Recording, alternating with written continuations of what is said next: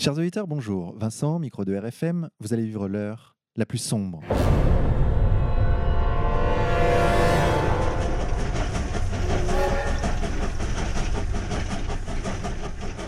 Chers auditeurs, pour cette 89e émission, nous avons le plaisir d'accueillir Félix Niche. Félix, bonjour à vous. Bonjour chers auditeurs. Félix, on ne vous présente plus, vous êtes un penseur, un poète, un auteur, vous avez écrit plusieurs ouvrages parus aux éditions Contre-Culture, je vais en citer quelques-uns. L'enfer de Don Juan, paru récemment. Le meilleur. Fragrance Feminae sur le féminisme, ou par exemple Ex-France.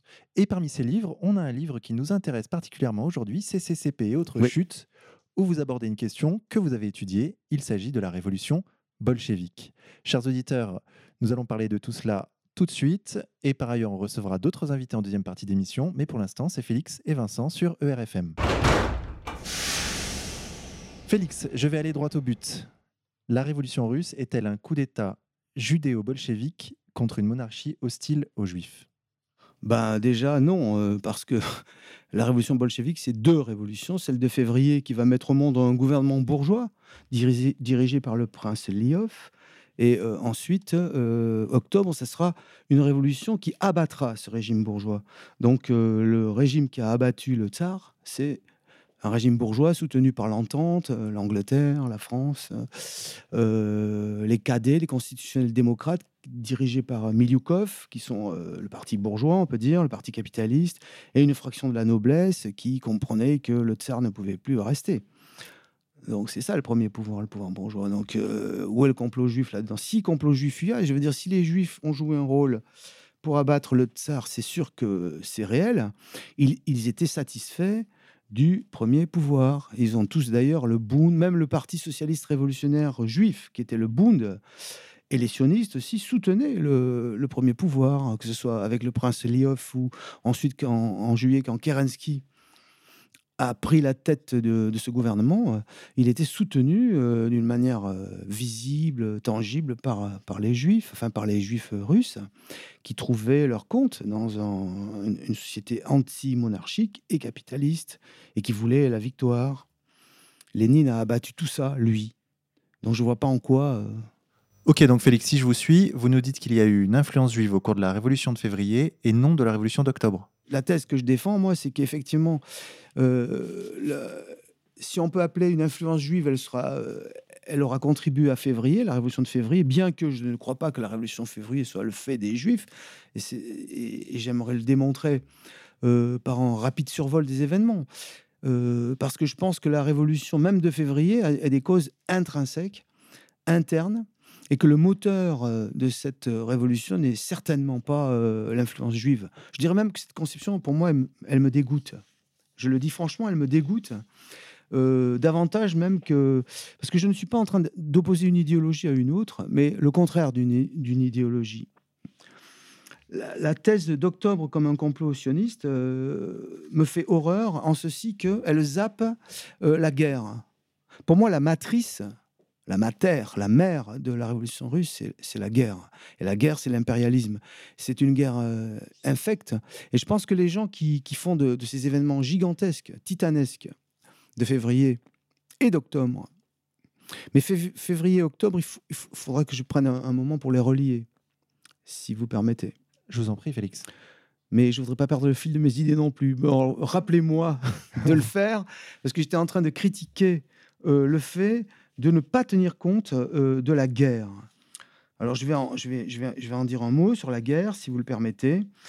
Alors, l'armée russe, au cours de la guerre, éprouva plus de pertes que n'importe quelle autre armée engagée dans le massacre. En 1917, au moment des journées de février, il y avait déjà 2 500 000 hommes tués, soit 40% des pertes de toutes les armées de l'entente, France, Angleterre et États-Unis. Le soldat moujik, affamé, après les inutiles marches et contre-marches faites sur des semelles qui se décollaient, était précipité sous le feu des mitrailleuses allemandes et tombé comme les épis de blé qu'il ra- rageait de ne pas les moissonner. Souvent, souvent, ils n'avaient pas d'armes. On les envoyait chargés au front sans armes. Les munitions, de toute façon, manquaient comme les chaussures, comme les bottes. Une retraite générale se déclara en 1915 Et les généraux se sont vengés par leur propre incapacité criminelle, parce que les, officiers étaient des incapables, des, soudards ignares. Les généraux se sont vantés de leur, se sont vengés de leur incapacité par un regain de violence sur les soldats. Il faut dire que les rapports entre les officiers et les soldats, c'était la terreur. Le film d'Eisenstein sur le, le Potemkin n'est pas du tout exagéré. C'était les vrais rapports euh, entre une caste pleine de morgue et d'incompétence, parce qu'ils étaient faits pour diriger une armée semi-féodale, et euh, les, paysans soldats étaient des rapports effroyables. Le général Rouski, qui commandait l'état-major, disait en Conseil des ministres Les exigences modernes de la technique militaire sont supérieures à nos possibilités. En tout cas, nous ne pourrons jamais rivaliser avec les Allemands. Les nullités du grand quartier général, telles que Yanukovych, excusez-moi, Alexeyev, qui était directement sous le commandement du tsar, comblait toutes les brèches qui étaient creusées par ces massacres sur le front en décrétant de nouvelles mobilisations systématiquement. À la fin, 15 millions, 15 millions de paysans soldats, d'hommes furent mobilisés qui s'entassaient dans les dépôts, dans les casernes, dans les cantonnements. À Petrograd, il y avait je sais pas, j'ai plus le chiffre, mais je crois une vingtaine de casernes où s'entassaient des paysans soldats, des foules grondantes qui trépignaient sur place en proférant des malédictions. D'accord. Donc vous nous dites que la matrice de la révolution bolchevique. oui, je viens de le prouver parce que je me demande comment des esprits de, deuxième catégorie, des petits bourgeois euh, contemporains qui n'ont jamais ni fait leur service militaire ni, ni connu une guerre, peuvent se permettre de zapper l'horreur de la guerre mondiale. Moi, je trouve que c'est une faute contre l'esprit, celle que Jésus a dit qu'elle ne serait pas pardonnée ni dans le monde, ni dans l'autre. C'est dans l'évangile de Luc. Comme ces gens-là, généralement, sont très chrétiens, je l'ai pris de méditer. Une faute de contre l'esprit, Jésus a dit qu'elle était parce qu'on l'accusait d'avoir chassé les démons en invoquant les démons. C'est-à-dire qu'on lui, on, on avait reproché d'être euh, satanique. Chasser les démons en invoquant les démons, eh bien, je pense que euh, critiquer une révolution qui abat le capitalisme en disant que c'est un fruit du capitalisme, ça c'est une faute contre l'esprit, c'est aussi une faute contre l'intelligence et l'imagination de la souffrance humaine. Ces gens-là n'ont même pas l'imagination de ce que représente ce que je viens de vous dire, ces malheurs ineffables, mais qui ne s'arrêtent pas là. Je voudrais un peu continuer sur la guerre, puisque j'en fais le cœur, l'explication, le moteur de la révolution. Et d'ailleurs, on rappellera que Lénine était la tête d'un mouvement contre la guerre. C'est comme ça qu'il... Oui, mais alors, euh, ne nous égarons pas, mais c'est vrai que la question Lénine est une, question à traiter à part. Lénine euh, n'est pas présent en février, il est toujours à Zurich, et il trépigne d'ailleurs, parce qu'il essaye vainement de rentrer, il finira par rentrer qu'en avril. Et euh, donc avril n'est pas là. Lénine n'est pas là jusqu'en avril. Et le parti bolchevique est dirigé dès le mois de mars euh, par euh, Staline et, euh, Kamenev, qui reviennent tous les deux de, de, Sibérie, qui se sont évadés et qui arrivent et qui dirigent le parti bolchevique. Il, faudra que, il faudrait aussi que j'explique que le parti bolchevique se considérait comme l'aile d'extrême gauche de la démocratie, sans plus.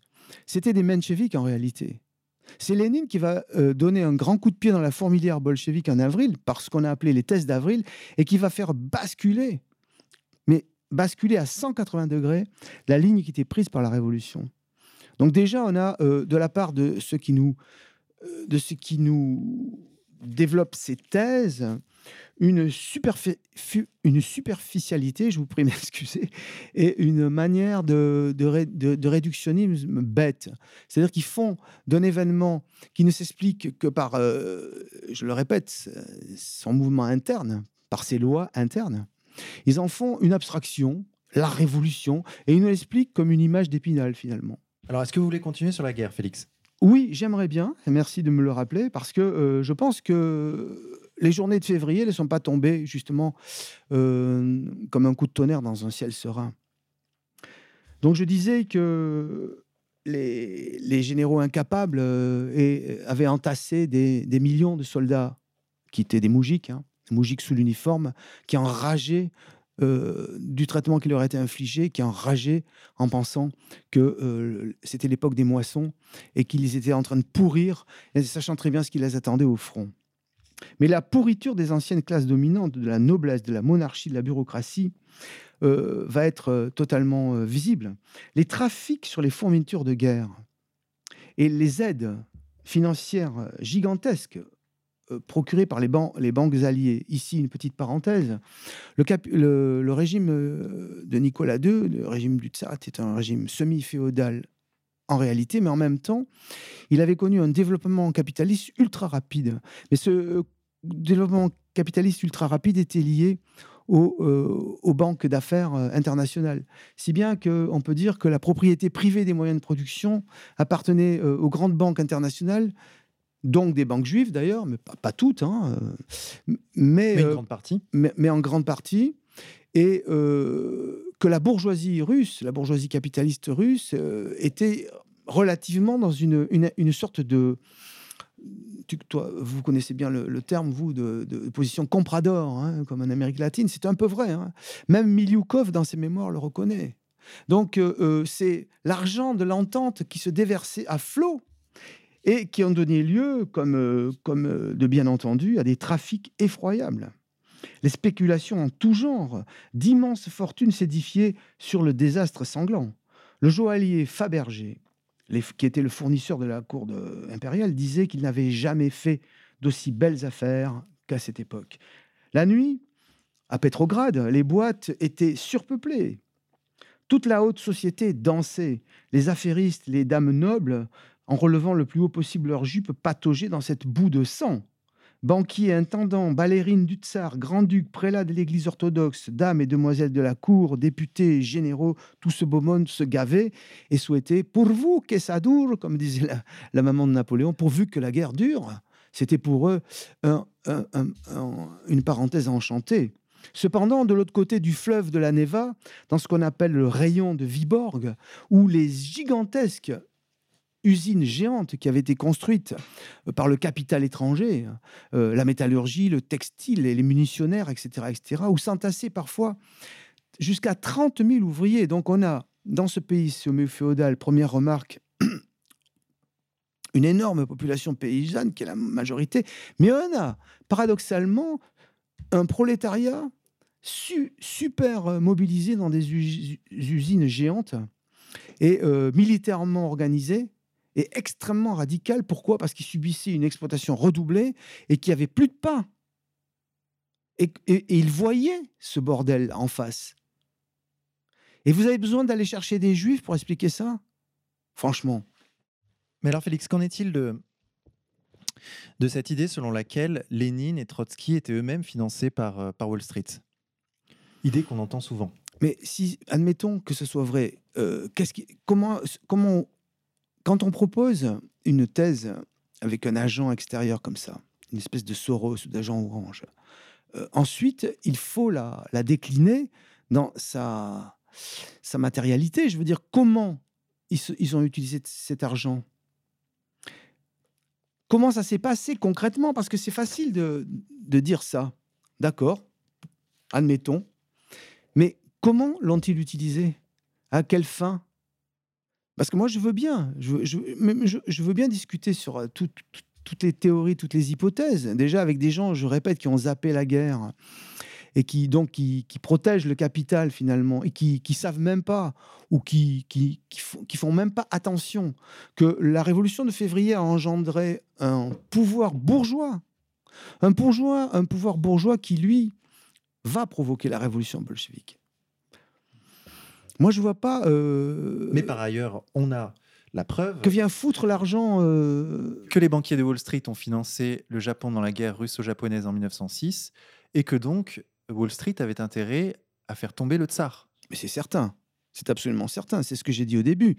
Il était évident que le pouvoir de février qui s'est instauré avec le gouvernement, qu'on a appelé un gouvernement provisoire, je dirais un peu pourquoi si j'ai le temps, euh, dirigé d'abord par le prince Eliov, qui était composé des constitutionnels démocrates de Milioukov, parti bourgeois, les, les cadets on les appelle, cadets, constitutionnels démocrates, les cadets qui, étaient, qui, qui avaient même des éléments de la noblesse, euh, appuyé sur sa gauche par les mencheviks et les socialistes révolutionnaires qui sont le parti paysan, était vraiment ce parti qui disait, premièrement, euh, parce que la théorie menchevik, c'est de dire, pour que la Russie arrive au socialisme, il faut qu'elle en passe par euh, un développement bourgeois. Donc ils étaient tous d'accord pour développer un capitalisme russe. Et deuxièmement, ils étaient tous d'accord pour continuer la guerre.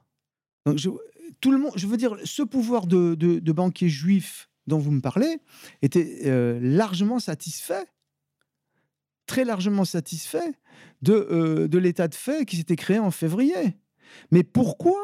D'ailleurs, je, peux apporter la preuve, je peux apporter la preuve que euh, les, les, juifs russes, quels que soient, qu'ils soient sionistes, qu'ils soient nationalistes, qu'ils soient de droite, qu'ils soient de l'extrême gauche du, du Bund, ont tous combattu du côté des Blancs.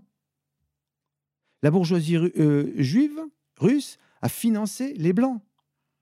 Le Bund s'est battu avec les Blancs. Il... Pourquoi? J'aimerais qu'on m'explique par quel mystère des capitalistes financent un, un, régime qui va exproprier le capital. Ça, ça me dépasse.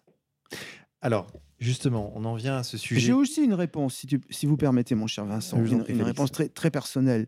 Je pense que contrairement euh, au taux d'exaltation que je, que je peut-être je semble mettre sur cette question, en réalité, pour moi, c'est un objet froid. C'est-à-dire que je ne crois pas, je ne crois plus dans la possibilité du communisme et il n'y aura pas de dictature du prolétariat à l'horizon. Donc, je, je serai prêt à parler avec mes pères d'une manière un peu scolastique de cette question, c'est-à-dire un peu distante. Mais ces, modernes cagots qui, nous, proposent leur vision providentialiste, leur, vision théologique, leur, image d'épinal, le vilain euh, euh, Lénine Satan qui fond sur le gentil tsar, euh, n'y connaissent rien, mais pour eux c'est un objet chaud. C'est-à-dire que visiblement ils ont besoin, il semblerait, comme ce sont des bourgeois, ils ont besoin de souiller bah, une révolution prolétarienne parce qu'ils détestent, ils doivent craindre quelque part qu'il y en ait une autre.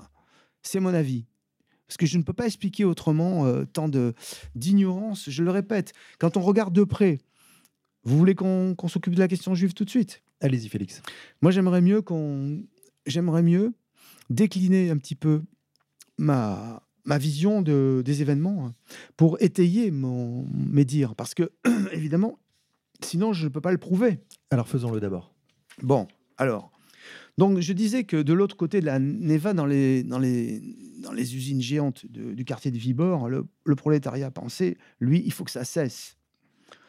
Et il pensait, nous voulons la paix, nous voulons le pain, et nous voulons la terre. Et, le paysan soldat, lui, voulait la terre. Et il faut dire que le nouveau gouvernement provisoire va promettre d'ailleurs une révolution agraire qui n'aura jamais lieu. Bon. Le 27 euh, février, euh, pour la journée des femmes, ce sont les, ouvrières du... Euh, alors, je dois dire aux auditeurs ceci, qu'il a encore va à l'encontre de toutes les facéties qu'on nous raconte. Voilà un élément factuel qui vient, une fois de plus, humilier, humilier les doctrines. Euh, les bolcheviks n'avaient aucun, aucune importance en février. Aucune. Ils étaient absolument pas présents euh, dans le gouvernement provisoire. Ils ne seront pas présents même dans le mouvement de grève qui va commencer le 27, qui va donner la révolution. Et je vais vous même vous, vous dire, vous pouvez tous vérifier ce que je dis, hein, ils vont s'y opposer. Parce qu'ils pensent que c'est très anarchiste, très prématuré. Ils pensent que ça va être une répétition de 1905. Ils pensent que euh, les ouvrières, euh, si elles se mettent en grève et si elles défilent vers, vers Petrograd, vers la ville, elles vont recevoir, comme en 1905, du, plomb, ce qu'elles vont d'ailleurs recevoir, et que la répression va être féroce. Et comme eux, ils, se préparent euh, petitement à un mouvement qui, de leur point de vue, va être long et difficile, ils sont plutôt euh, en train de, euh, modérer le mouvement plutôt que de l'exciter. Non seulement, donc, je répète, ils sont extrêmement faibles, y compris dans le prolétariat. Ils sont dans le prolétariat, c'est vrai, ils existent, et uniquement dans les usines Vibor.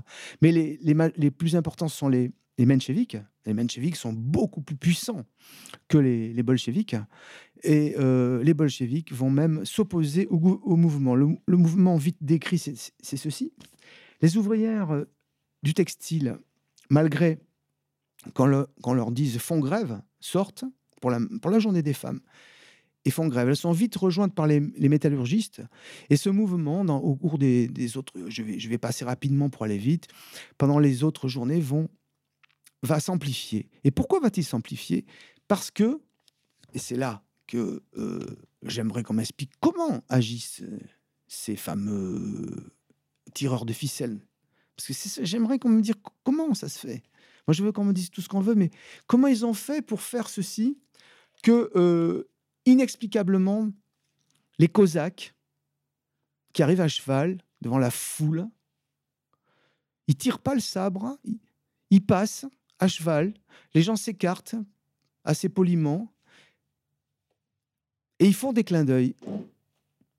Et comme un bruit commence à s'amplifier, les Cosaques sont avec nous, les Cosaques sont avec nous. Les seuls qui vont commencer à tirer sur la foule, ce sont les flics, évidemment comme dans toute euh, révolution, les flics sont jamais du côté du peuple. mais les, soldats, oui. Et les, Cosaques, il va y avoir à Pétrograd, les Cosaques vont sabrer certains euh, euh, policiers qu'on appelle les, les fantômes parce qu'ils ont, je sais pas, à cause de leur tenue, pour défendre la population.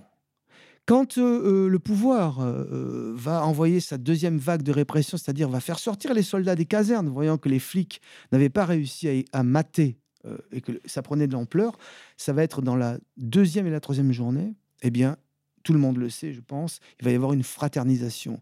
Le paysan soldat regarde l'ouvrier, ils arrivent, ils sont face à face, l'ouvrier commence à lui dire, mais dis donc, hein et lui qui en a tellement marre, eh ben, ils vont se jeter dans les bras l'un de l'autre. Voilà la naissance euh, de la révolution. Et ce, et, ce, mouvement va créer ses propres organes de pouvoir qu'on va appeler les soviets, c'est-à-dire des conseils d'ouvriers et de soldats, donc de paysans soldats, qui vont s'organiser dans les usines et euh, dans les casernes et qui vont être nommés des soviets de quartier, etc. Dans ces soviets, la majorité politique sera les socialistes révolutionnaires, qui est le parti paysan, et les mencheviks bolchevique, il n'y en a pas. Pas de bolchevique. Si, un seul, c'est euh, c'est vrai, il y a un, historique qui s'appelle Molotov, qui, lui va survivre aux purges staliniennes d'ailleurs. Molotov est nommé au soviet, il a la confiance. C'est un bolchevique très modéré. Voilà l'état de fait. Évidemment, euh, cette crise politique majeure, euh, le tsar, il voit ses, forces de répression sombrer. La menace populaire devient si, violente que se constitue, on lui demande de se tirer, et, euh, il accepte, et se constitue ce qu'on va appeler un gouvernement provisoire qui s'est nommé provisoire lui-même parce que il pensait avec le, comité exécutif qui va être l'organe central des soviets, euh, arriver à un modus vivendi. Mais en gros, donc, nous avons une révolution de type bourgeois, hein, faite par les ouvriers, mais qui met au monde un pouvoir, une république, république démocratique bourgeoise telle que il y en avait une en France et en Angleterre. Alors, qu'est-ce qui va faire que finalement les bolcheviks vont devenir majoritaires? Eh bien, euh, c'est euh, le déroulement des mois de février à octobre. Qu'est-ce qu'une révolution finalement, si on veut bien se donner la peine de réfléchir? Pourquoi appelle-t-on euh, un état de la société, un moment, une révolution? Eh C'est un état d'ébullition. Et qu'est-ce que l'ébullition? C'est une agitation moléculaire. Eh bien, ces mois de février à c'est-à-dire euh, neuf mois, vont, euh, vont être euh, chaque mois peut-être considérés sincèrement comme dix ans dans un temps de paix. Chaque fois, des bouleversements gigantesques vont apparaître, dont le, le filigrane, les filigranes sont celles-ci. Premièrement, la continuation de la guerre, ces échecs répétés le malheur qui continue, puisque l'entente euh, qui appuie ce gouvernement veut la guerre, donc une contradiction de plus en plus appuyée entre les aspirations réelles des ouvriers et des soldats, la paix, entre les aspirations de la réforme agraire, la terre, et un gouvernement qui ne les donne pas, d'une part. Donc on a un, processus objectif d'un gouvernement qui va être de plus, en plus amené à droite, et un, un, mouvement populaire qui va être de plus en plus amené à gauche du fait de son insatisfaction de ce gouvernement. C'est-à-dire ce qui, est, ce qui a commencé dans la liesse, par une nuit de noces euh, amoureuses entre les soviets et le pouvoir bourgeois, après la création de cette gentille démocratie bourgeoise qui allait créer des lendemains rieurs, une nouvelle, une nouvelle industrie, euh, et puis qui allait amener à la victoire. Or, les défaites s'enchaînent, les soldats continuent de ne pas avoir d'armes, etc., etc. Et il y a un autre élément donc qui est fondamental, c'est qui se passe au mois d'avril, c'est l'arrivée de Lénine. Alors ici, est-ce que j'ai le temps de dire un mot sur le menchevisme, le bolchevisme et, ce qu'a fait Lénine? Je ne sais pas s'il y avait les poches pleines d'argent allemand ou juif, mais je sais par contre ce qu'il a fait, et c'est qu'il a euh, littéralement fait voler un éclat le parti bolchevique. Ça s'appelle euh, les, journées, le, les thèses d'avril. Dès qu'il débarque du train, de son fameux train plombé, Lénine surprend tout le monde en faisant des discours, abat le gouvernement provisoire. La paix, la terre, le pain, tout le pouvoir aux soviets. Euh, le parti bolchevique était dirigé à l'époque par Staline et, Kamenev, dans le, premier numéro de la Pravda. Hein, euh, avait été, excusez-moi, je retrouve pas mes notes, mais bon. Euh, mais cherchez-les. oui, mais enfin, ça se fait pas, c'est pas très radiophonique tout ça. bon, écoutez, tant pis. Hein. Donc Lénine surprend tout le monde. Voilà. Hein Sus au gouvernement provisoire. Sus au gouvernement provisoire. Oui, bah, bah, de toute façon, la Pravda avait titré euh, Soutien critique au gouvernement. Voilà. Qu'est-ce qu'est le bolchevique? Comment se, se, concevaient les bolcheviks avant l'arrivée de Lénine en février et en mars? Il se concevait comme l'aile d'extrême gauche de la démocratie bourgeoise. Et il, partageait avec les mencheviks le même point de vue. Quel est le point de vue? C'est le, marxisme moins le génie, c'est-à-dire le marxisme euh, des, bureaucrates allemands, euh, Jean Kautsky, qui, de la vieille, vieille social-démocratie euh, putréfiée, hein, qui, d'ailleurs va écraser la révolution bolchevique en Allemagne cette euh, vieille social-démocratie qui théorise l'idée que bah, il faut d'abord en passer par un, régime capitaliste qui va développer l'industrie, puis le prolétariat lui-même, et le prolétariat graduellement, euh, électoralement, pacifiquement même, peut-être, va acquérir des, places de plus en plus importantes dans cette société, et ce sera le socialisme. Et les bolcheviks et, et, Kamenev et Staline étaient entièrement d'accord avec cette position, euh, pensaient que non seulement il fallait être patriote, parce qu'il s'identifiait beaucoup à la Révolution française. À l'époque, on chantait la Marseillaise, pas l'international. Et les bolcheviks euh, étaient entièrement d'accord pour, euh, pour dire qu'il fallait la victoire, la victoire du peuple russe contre euh, l'ennemi allemand, hein. et donc défense du peuple par la victoire, disaient les bolcheviks, et en même temps, ils disaient qu'il il était nécessaire de connaître une phase capitaliste. Mais eux, comme ce n'était pas des, des vendus, il, restait en dehors du gouvernement parce qu'il disait il faut qu'un parti, un futur parti communiste, euh, grossisse et soit connu et aimé des ouvriers pour que le jour venu, nous, renversons, mais le jour venu, il voyait ça dans un siècle. Hein. Hmm. Lénine se pointe et il dit tout le contraire de ça. Il passe immédiatement pour un anarchiste. Kamenev se touche le front en disant Mais le vieux, parce qu'on appelait Lénine le vieux, était devenu anarchiste dans l'émigration Un autre euh, dirigeant euh, bolchevique qui a assisté euh, à la réunion que Lénine a tenue au comité central le lendemain de son arrivée, en, expliquant cette nouvelle thèse, disait qu'il n'avait jamais rien entendu d'aussi stupide.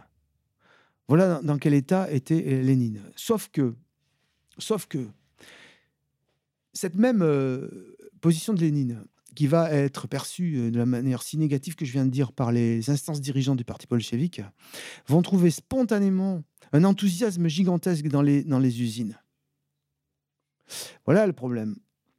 C'est embêtant ça pour les, complotistes. Euh, non mais je veux dire comment il explique ça.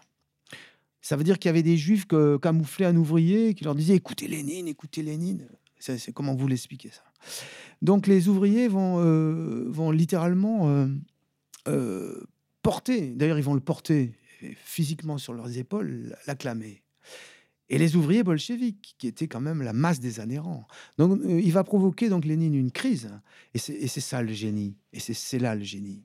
C'est là le génie. Lorsque les spirituels touchent les simples, lorsque les demi-habiles, hein, les demi-habiles comme les, dirigeants bolcheviques cessent d'être écoutés par les simples. Parce que les simples, d'une manière générale, ils écoutent les demi-habiles et ils font pas gaffe aux spirituels. C'est pour ça que le monde est toujours aussi, aussi pesant. Mais là, euh, nous avons la rencontre avec un génie, hein, un génie politique. Et ne croyez pas que ce soit euh, du bolchevisme de dire ça. Euh, un autre homme qui a dit que Lénine est un génie et que sans lui, il n'y aurait pas de révolution bolchevique, c'est Dominique Vénère un homme qui, déteste par ailleurs et le bolchevisme et le communisme d'une manière générale, mais qui, dans son livre sur, sur les corps francs de la Baltique, va dire qu'il y a deux hommes qui dépassent d'une carrure gigantesque toute leur époque et qui sont indissociables des régimes qu'ils ont créés, c'est Adolf Hitler et, euh, Vladimir Ulyanov, Lénine. Sans Lénine, pas de révolution bolchevique, je viens d'expliquer. Et euh, la, force de Lénine, c'est de comprendre euh, les aspirations des masses, de comprendre, de ne pas avoir les illusions de, ces, des bolcheviques que le parti, le parti, la bourgeoisie russe par l'intermédiaire de son parti, va finalement construire un capitalisme russe. Pour Lénine, il n'y a pas de place pour un capitalisme russe, il n'existera pas, parce qu'il comprend que l'époque impérialiste, l'époque monopoliste, l'époque de guerre font que... Mon cher Vincent, vous connaissez bien cette question, qui est une question à l'ordre du jour dans les pays d'Amérique latine. Hein. Est-ce que les révolutions nationalistes en Amérique latine peuvent se passer du socialisme? Vous voyez Chavez. Hein? Mmh Donc Lénine préfigure cette compréhension. Et il sait très bien que euh, que nécessairement le fossé va se creuser entre euh, le gouvernement provisoire et les masses, parce que le gouvernement provisoire ne pourra que les décevoir, et que l'exigence de la paix euh, euh, sur le front, l'exigence du pain et l'exigence de la terre va devenir si, si prégnante qu'il croit, il comprend déjà qu'ils finiront par avoir le pouvoir. À cette époque, il croit que ça va être le pouvoir des soviets. Il faut dire que grâce à lui, après, les, les, les bolcheviks vont faire un bond gigantesque dans les soviets. Donc, euh, Félix, pour résumer votre pensée, c'est pas ma pensée, c'est l'expression de la vérité. Vous voyez des raisons organiques à la révolution russe et non pas simplement le complot. Euh, je ne vois aucun complot de la révolution russe. Je dis que je, suis très bien, très conscient que euh, les, instances du capitalisme mondial et notamment du capitalisme des juifs américains, des, grands juifs américains, et c'est normal et c'est logique, hein, euh, euh, tout fait pour abattre euh, par n'importe quel moyen le, tsar. Il a été abattu en février. Et tous ces, milieux ont soutenu le, pouvoir de février. Je puis en apporter la preuve. Allez-y. Bon, d'accord. Mais si vous avez d'autres questions à me poser avant, je pense que je vous ai interrompu. J'en ai une autre importante. allez-y, allez-y, je vous en prie. Bien. Alors, la question juive et octobre, je m'excuse de lire un peu, chers auditeurs, parce que c'est essentiellement des citations euh, tirées des faits. je préfère que donner ma misérable opinion. Je laisse les opinions à ceux qui n'ont que ça.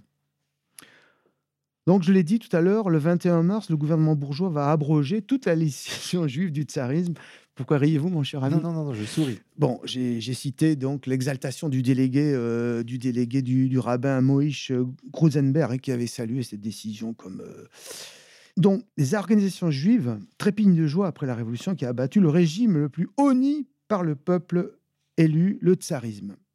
Mais les mêmes, les mêmes vont haïr la révolution d'octobre.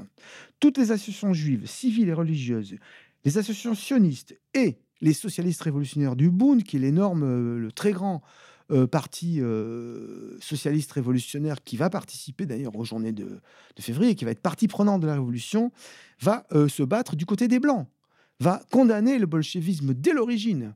D'ailleurs, c'est des militants du Bund qui vont généralement assassiner les, les, les, leaders de la Tchéka. Le dirigeant sioniste Bruce dira, citation, Les Juifs, dans leur grande majorité, n'aiment pas que des ouvriers s'emparent des usines et que des paysans illettrés s'emparent de la terre. Bah oui. le 29 octobre, les élèves officiers de Pétrograd se soulèvent, contre avec héroïsme d'ailleurs, contre les bolcheviks. Ils sont écrasés. 35 élèves officiers juifs trouveront la mort parmi eux. C'est énorme. Sur les 30 arrêtés et emprisonnés, il va y avoir 12 juifs c'est beaucoup. C'est beaucoup plus que la proportion des juifs. Donc on voit bien que les juifs étaient quand même de quel côté majoritairement ils étaient. Le journal sioniste Toglat écrit La révolution bolchevique n'est qu'une émeute de soldats. Le journal des révolutionnaires du Bund qualifie octobre de folie furieuse et écrit la terreur bolchevique est un grand danger pour la révolution et pour les juifs. Le grand rabbin Simon Dubnov déclare dans un meeting De notre peuple sont issus des démagogues qui se sont joints aux héros de la rue et aux prophètes de la confiscation. Ils interviennent sous des pseudonymes russes par honte de leur origine juive. Trotsky, Zinoviev, mais ce sont leurs non-juifs qui sont des pseudonymes, ils n'ont plus de racines dans notre peuple. Voilà une opinion intéressante. Atmosphère qui exprime que les premières victimes, qui explique que les premières victimes des attentats anti-bolcheviques soient des juifs. Comme le 30 août 1918, l'étudiant euh, juif euh, du Bund, euh, Kanin Gizer, va tuer à Petrograd le chef de la Tchéka, Moïse Uritsky. Donc un juif tue un juif parce que effectivement il y, a beaucoup de juifs qui, qui, sont du côté. Enfin, il n'y a pas beaucoup de juifs. Il y a de nombreux juifs qui vont rejoindre la révolution. Mais ce sont ces juifs justement qui sont plus juifs. C'est comme, c'est comme notre Jacobin ou comme notre. comment s'appelle-t-il? Excusez-moi. Gilad Atzmon. Gilad Atzmon. Alors pourquoi, Félix, dans ce cas, Pierre Vidal-Naquet dit le judaïsme de l'Europe de l'Est a été véritablement la banque de sang des mouvements révolutionnaires prolétariens Mais parce que il faut comprendre, il faut comprendre que dès que le pouvoir des, bolcheviks va s'installer après la guerre civile, là, les juifs vont rentrer massivement. Et essentiellement, ensuite, quand Staline va, euh, instaurer son, nouveau pouvoir, hein, qui va évincer euh, les éléments euh, les, plus, les plus extrêmes comme Trotsky et les autres, il va installer un socialisme national. Et finalement, moi, ça, ça c'est une position personnelle. Hein. Je pense que ce qu'il a fait, Staline, c'est l'accumulation primitive capitaliste, tout simplement, hein, euh, sous, une forme collective. Euh, il va faire de la Russie un grand pays, un pays moderne, un pays industriel. Mais c'est l'accumulation primitive capitaliste. Staline n'a rien à voir avec le socialisme. Et les Juifs vont, se rallier massivement à ce mouvement. Les Juifs communistes, euh, Solzhenitsyn a parfaitement raison, à partir de là, c'est à partir de là que tout commence. La propre femme de, la propre femme de Staline est juive. Euh, mais euh, je dirais que dans la même ligne, dans le même ordre d'idées, Staline, le 12 janvier 1931, déclarera à l'agence télégraphique juive, donc on est en 1931, les communistes ne peuvent être que des ennemis acharnés et irréconciliables de l'antisémitisme. À Nurs, on le condamne très sévèrement, et les lois de l'URSS punissent de mort les antisémites actifs. Fermez le banc. Euh, d'ailleurs, Lénine, il ne fait, il ne fait d'ailleurs là, il, ne fait qu'être léniniste. Hein. Hein, euh, moi, je dis pas. Hein, euh, Lénine, la, propre, la, sœur aînée de Lénine nous a révélé sur Lénine qu'il aimait beaucoup les Juifs et qu'il le disait souvent parce qu'il croyait à leur potentialité, à leur potentialité révolutionnaire particulière. Alors, ténacité dans la lutte, là, c'est une citation de la sœur de, de, Lénine, et qu'il opposait au caractère plus indolent et indiscipliné des Russes. Il fera d'ailleurs, Lénine, hein, légiférer durement, lui aussi, contre la renaissance de l'antisémitisme après la pénurie liée à la guerre civile. On va, euh, notamment en Ukraine, connaître des émeutes euh, qui vont prendre une tournure euh, les, antisémites, puisque les, Ukrainiens, par exemple, diront vive, les, vive, bolcheviks, abat les youpins. Ce qui est amusant. D'accord, donc vous nous dites, Félix, que la révolution bolchevique n'a pas été spécialement soutenue par les juifs dans un premier temps, mais qu'elle a été rejointe ensuite dans un second temps. Alors, la révolution bolchevique, tu me dis bien, euh, vous me dites bien, parce que la révolution de février a été effectivement euh, très, très, très euh, soutenue par, par, par le peuple On parle juif. bien de la révolution d'octobre. Oui. Alors, pour octobre, effectivement, dans, un, premier, dans un premier temps, mais c'est hallucinant, c'est éclatant de vérité. Majoritairement, les juifs ont choisi le camp des Blancs. La première armée contre-révolutionnaire blanche, la première armée contre-révolutionnaire blanche se constitue dans le Don, à Novotchekras et à Rostov. Les premiers et meilleurs financiers sont de riches juifs. Abraham Alperin, consultant et actionnaire de plusieurs banques du Don, patron de la banque commerciale de Rostov, propriétaire d'une usine de fabrication métallique, et qui va déclarer en novembre 17 il vaut mieux sauver la Russie avec des Cosaques que la perdre avec euh, les bolcheviks. Il va collecter de l'argent pour l'atamant cosaque Kaledine, y compris parmi les ouvriers de son usine. Il va remettre la, la coquette somme de 800 000 roubles. Boris Gordon, autre juif, directeur des usines de tabac La Ferme, va donner 200 000 roubles à l'armée de l'Ataman Krasnov, également financée par les Allemands. Ce Krasnov, en 1942, formera d'ailleurs une division cosaque de la Wehrmacht. Il sera pendu à Moscou en 1947. Je pourrais comme ça vous multiplier des exemples. Je pense qu'il est à la portée de ceux qui veulent s'intéresser à cette histoire de, le vérifier. Euh, jusqu'à et pendant la guerre civile, les milieux juifs euh, de, Russie, donc on doit en induire forcément les milieux juifs euh, new-yorkais. Pourquoi les milieux juifs new-yorkais? Je, pose une question, hein, c'est moi qui la pose. J'ai pas à répondre là. Comment, euh, par quel miracle, les milieux juifs new-yorkais auraient financé une révolution qui se propriait d'exproprier un sixième de, de la terre humaine, d'exproprier le capital? Réponse. Vas-y. Parce que le marxisme serait un prolongement de l'eschatologie juive sous une forme laïcisée, une sorte de messianisme sans Dieu. Non, mais ça, c'est ceux qui disent ça, c'est parce qu'ils ne connaissent que le catéchisme. Et comme euh, leur, pensée étroite euh, est liée uniquement aux évangiles, et encore, les, non, l'évangile, euh, je respecte, mais au catéchisme, ils font du marxisme un catéchisme. Ils sont incapables de voir. Le marxisme n'est pas eschatologique, absolument pas. Et c'est pas une parousie. Il promet aucune parousie. Dès les premiers mots du manifeste communiste, euh, Marx dit ou bien, ou bien, hein. ou bien on renversera, ou bien euh, le capital va se décomposer. Euh, il n'y a jamais eu, il a jamais eu de messianisme. C'est les ennemis du marxisme qui l'ont toujours, c'est les, Onfray, par exemple, tous les crétins actuels qui font du marxisme cela. Donc non, non, c'est pas vrai. Le socialisme, c'est pas la réalisation du paradis sur terre. Le socialisme, c'est la raison contre la déraison, c'est-à-dire euh, euh, rendre la propriété aux gens qui en ont été dépourvus. Et je pense qu'aujourd'hui, nous vivons dans un monde où suffisamment le capital nous fait la preuve qu'il amène à l'absurdité, à la folie, euh, à la déraison. Regardez le gender, regardez, regardez le féminisme, regardez l'antiracisme. Hein, regardez tous ces aspects déraisonnables de, de, la propriété privée des moyens de production. Le, le, socialisme, c'est donc, euh, pour moi, la raison. Hein, simplement, rétablir euh, le monde sous, sous une base plus logique. Hein, si vous trouvez raisonnable, euh, messieurs les cagots, messieurs les bigots, que l'on, parce que des banques ont failli, on draine l'argent public pour les renflouer pour qu'en plus ces, gens puissent continuer à spéculer pour ruiner un peu plus ceux qui les auront influés Parce que c'est ça la logique du monde. Et ça, vous... Je, pense qu'ils le dénonceraient avec vous. Non, non, justement, je ne les ai jamais entendus dénoncer le capital. Ils dénoncent toujours, ils dénoncent toujours euh, des, aspects annexes. Parce qu'au fond, et ils l'ont prouvé pendant la manif pour tous, ils ne peuvent pas combattre euh, ils sont obligés de, donner des généalogies frauduleuses. Comme ils ont dit, par exemple, le gendaire, euh, c'est Marx et Engels, j'ai entendu ça sur Radio Courtoisie, ou c'est Robespierre et Saint-Just, ouais, le gender. Ils ont dit que les femmes, euh, ils ont dit que c'était des sans-culottes, ce qui est doublement stupide, parce que les seules choses que gardaient ces, ces putes du capital, c'était leurs culottes, pour notre plus grande satisfaction. Voilà ce que j'ai entendu. Non, mais voilà ce que j'ai entendu. Voilà ce qu'ils ont fait d'un mouvement puissant, où il y avait à l'intérieur même des éléments euh, qui étaient éduqués par le scoutisme, avec beaucoup d'officiers. Un mouvement qui aurait pu combattre. Ils l'ont amené à se mettre à genoux euh, devant euh, un valse et quelques fémènes. Et ces gens-là veulent nous donner des leçons.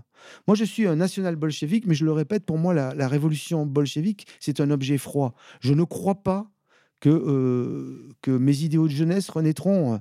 Euh, je sais euh, faire le deuil de certaines choses. Je sais sur quelle barricade je, suis. Je suis d'accord pour être sur la même barricade de ceux qui, qui dénoncent le pouvoir communautaire en France, cette insupportable police qui nous étouffe, qui nous asphyxie, qui fait des procès injustes et ineptes. Je suis d'accord. Je suis, je suis en bonne compagnie, par exemple, avec un monsieur que j'ai rencontré lors de, du centenaire de R, euh, du, du, centenaire de, du de R, euh, qui est Monsieur Escada, qui est un homme euh, pour qui j'ai maintenant de, l'estime. je suis sûr qu'il ne, partage pas mes idées, mais là, je m'en moque. Je le considère. Je suis bien avec des gens comme ça. Mais je ne suis pas bien avec tous ces, vieux staliniens à la retraite ou, ou tous ces penseurs coraniques ou catéchistes qui viennent souiller finalement un mouvement prométhéen pour faire passer leurs misérables euh, opinions, comme euh, on l'a entendu. Et je, dirais même plus grave, je trouve que simplement ils ne font que euh, du courtois, du Glucksmann et du, du François Furet.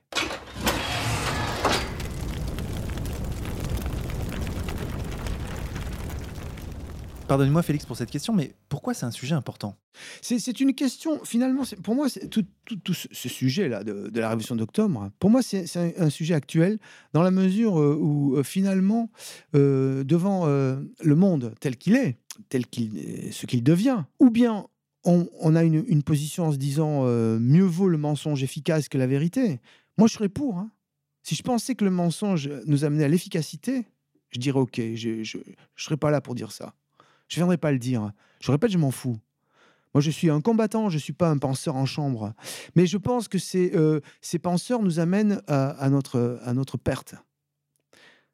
J'en dirai pas plus. Je pense qu'il y a un tournant là, euh, qui est d'ailleurs très lié à la répression que nous avons subie, hein, où euh, il y a de notre association qui était insolente, qui était novatrice, qui avait dynamité les vieux critères, où on entendait un, authentique penseur génial nous dire euh, qu'il était à la fois pour Louis XVI et pour Robespierre. Et euh, aujourd'hui, c'est la vieille droite réactionnaire qui, qui tient le haut du pavé. Et ce qu'on appelle la gauche du travail, qu'est-ce que c'est d'autre que euh, les, du SOS racisme à la Dieudonné? Et moi, je m'inquiète, c'est tout. Je vois deux vieilles boutiques qui ont pignon sur rue, qui, qui existaient bien avant que nous-mêmes nous existions, hein, bien avant 2007, qui ont repris euh, J'espère qu'un peu de radicalité, ce qui ne veut pas dire de la radicalisation, n'est-ce pas? De radicalité d'esprit euh, renaîtra et que euh, nous continuerons à travailler avec ces personnes, bien sûr, notamment qui ont leur, leur, leur valeur. Hein. Par exemple, je vais dire Marion Sigaud, qui fait un travail exceptionnel pour la défense de la famille et des enfants. Elle se bat sur un front qui est nécessaire. Et ce front, il est, il est remarquablement bien tenu par la résistance catholique. Et cette bourgeoisie catholique française, moi j'ai marché avec elle et je m'en flatte. Mais je dis que les penseurs euh, de, ce mouvement euh, nous, nous enduisent d'erreurs, pour parler comme Coluche. Voilà. Alors Félix, on parle beaucoup de, des mois de février et d'octobre 1917, mais qu'en est-il de la période qui a séparé ces deux événements?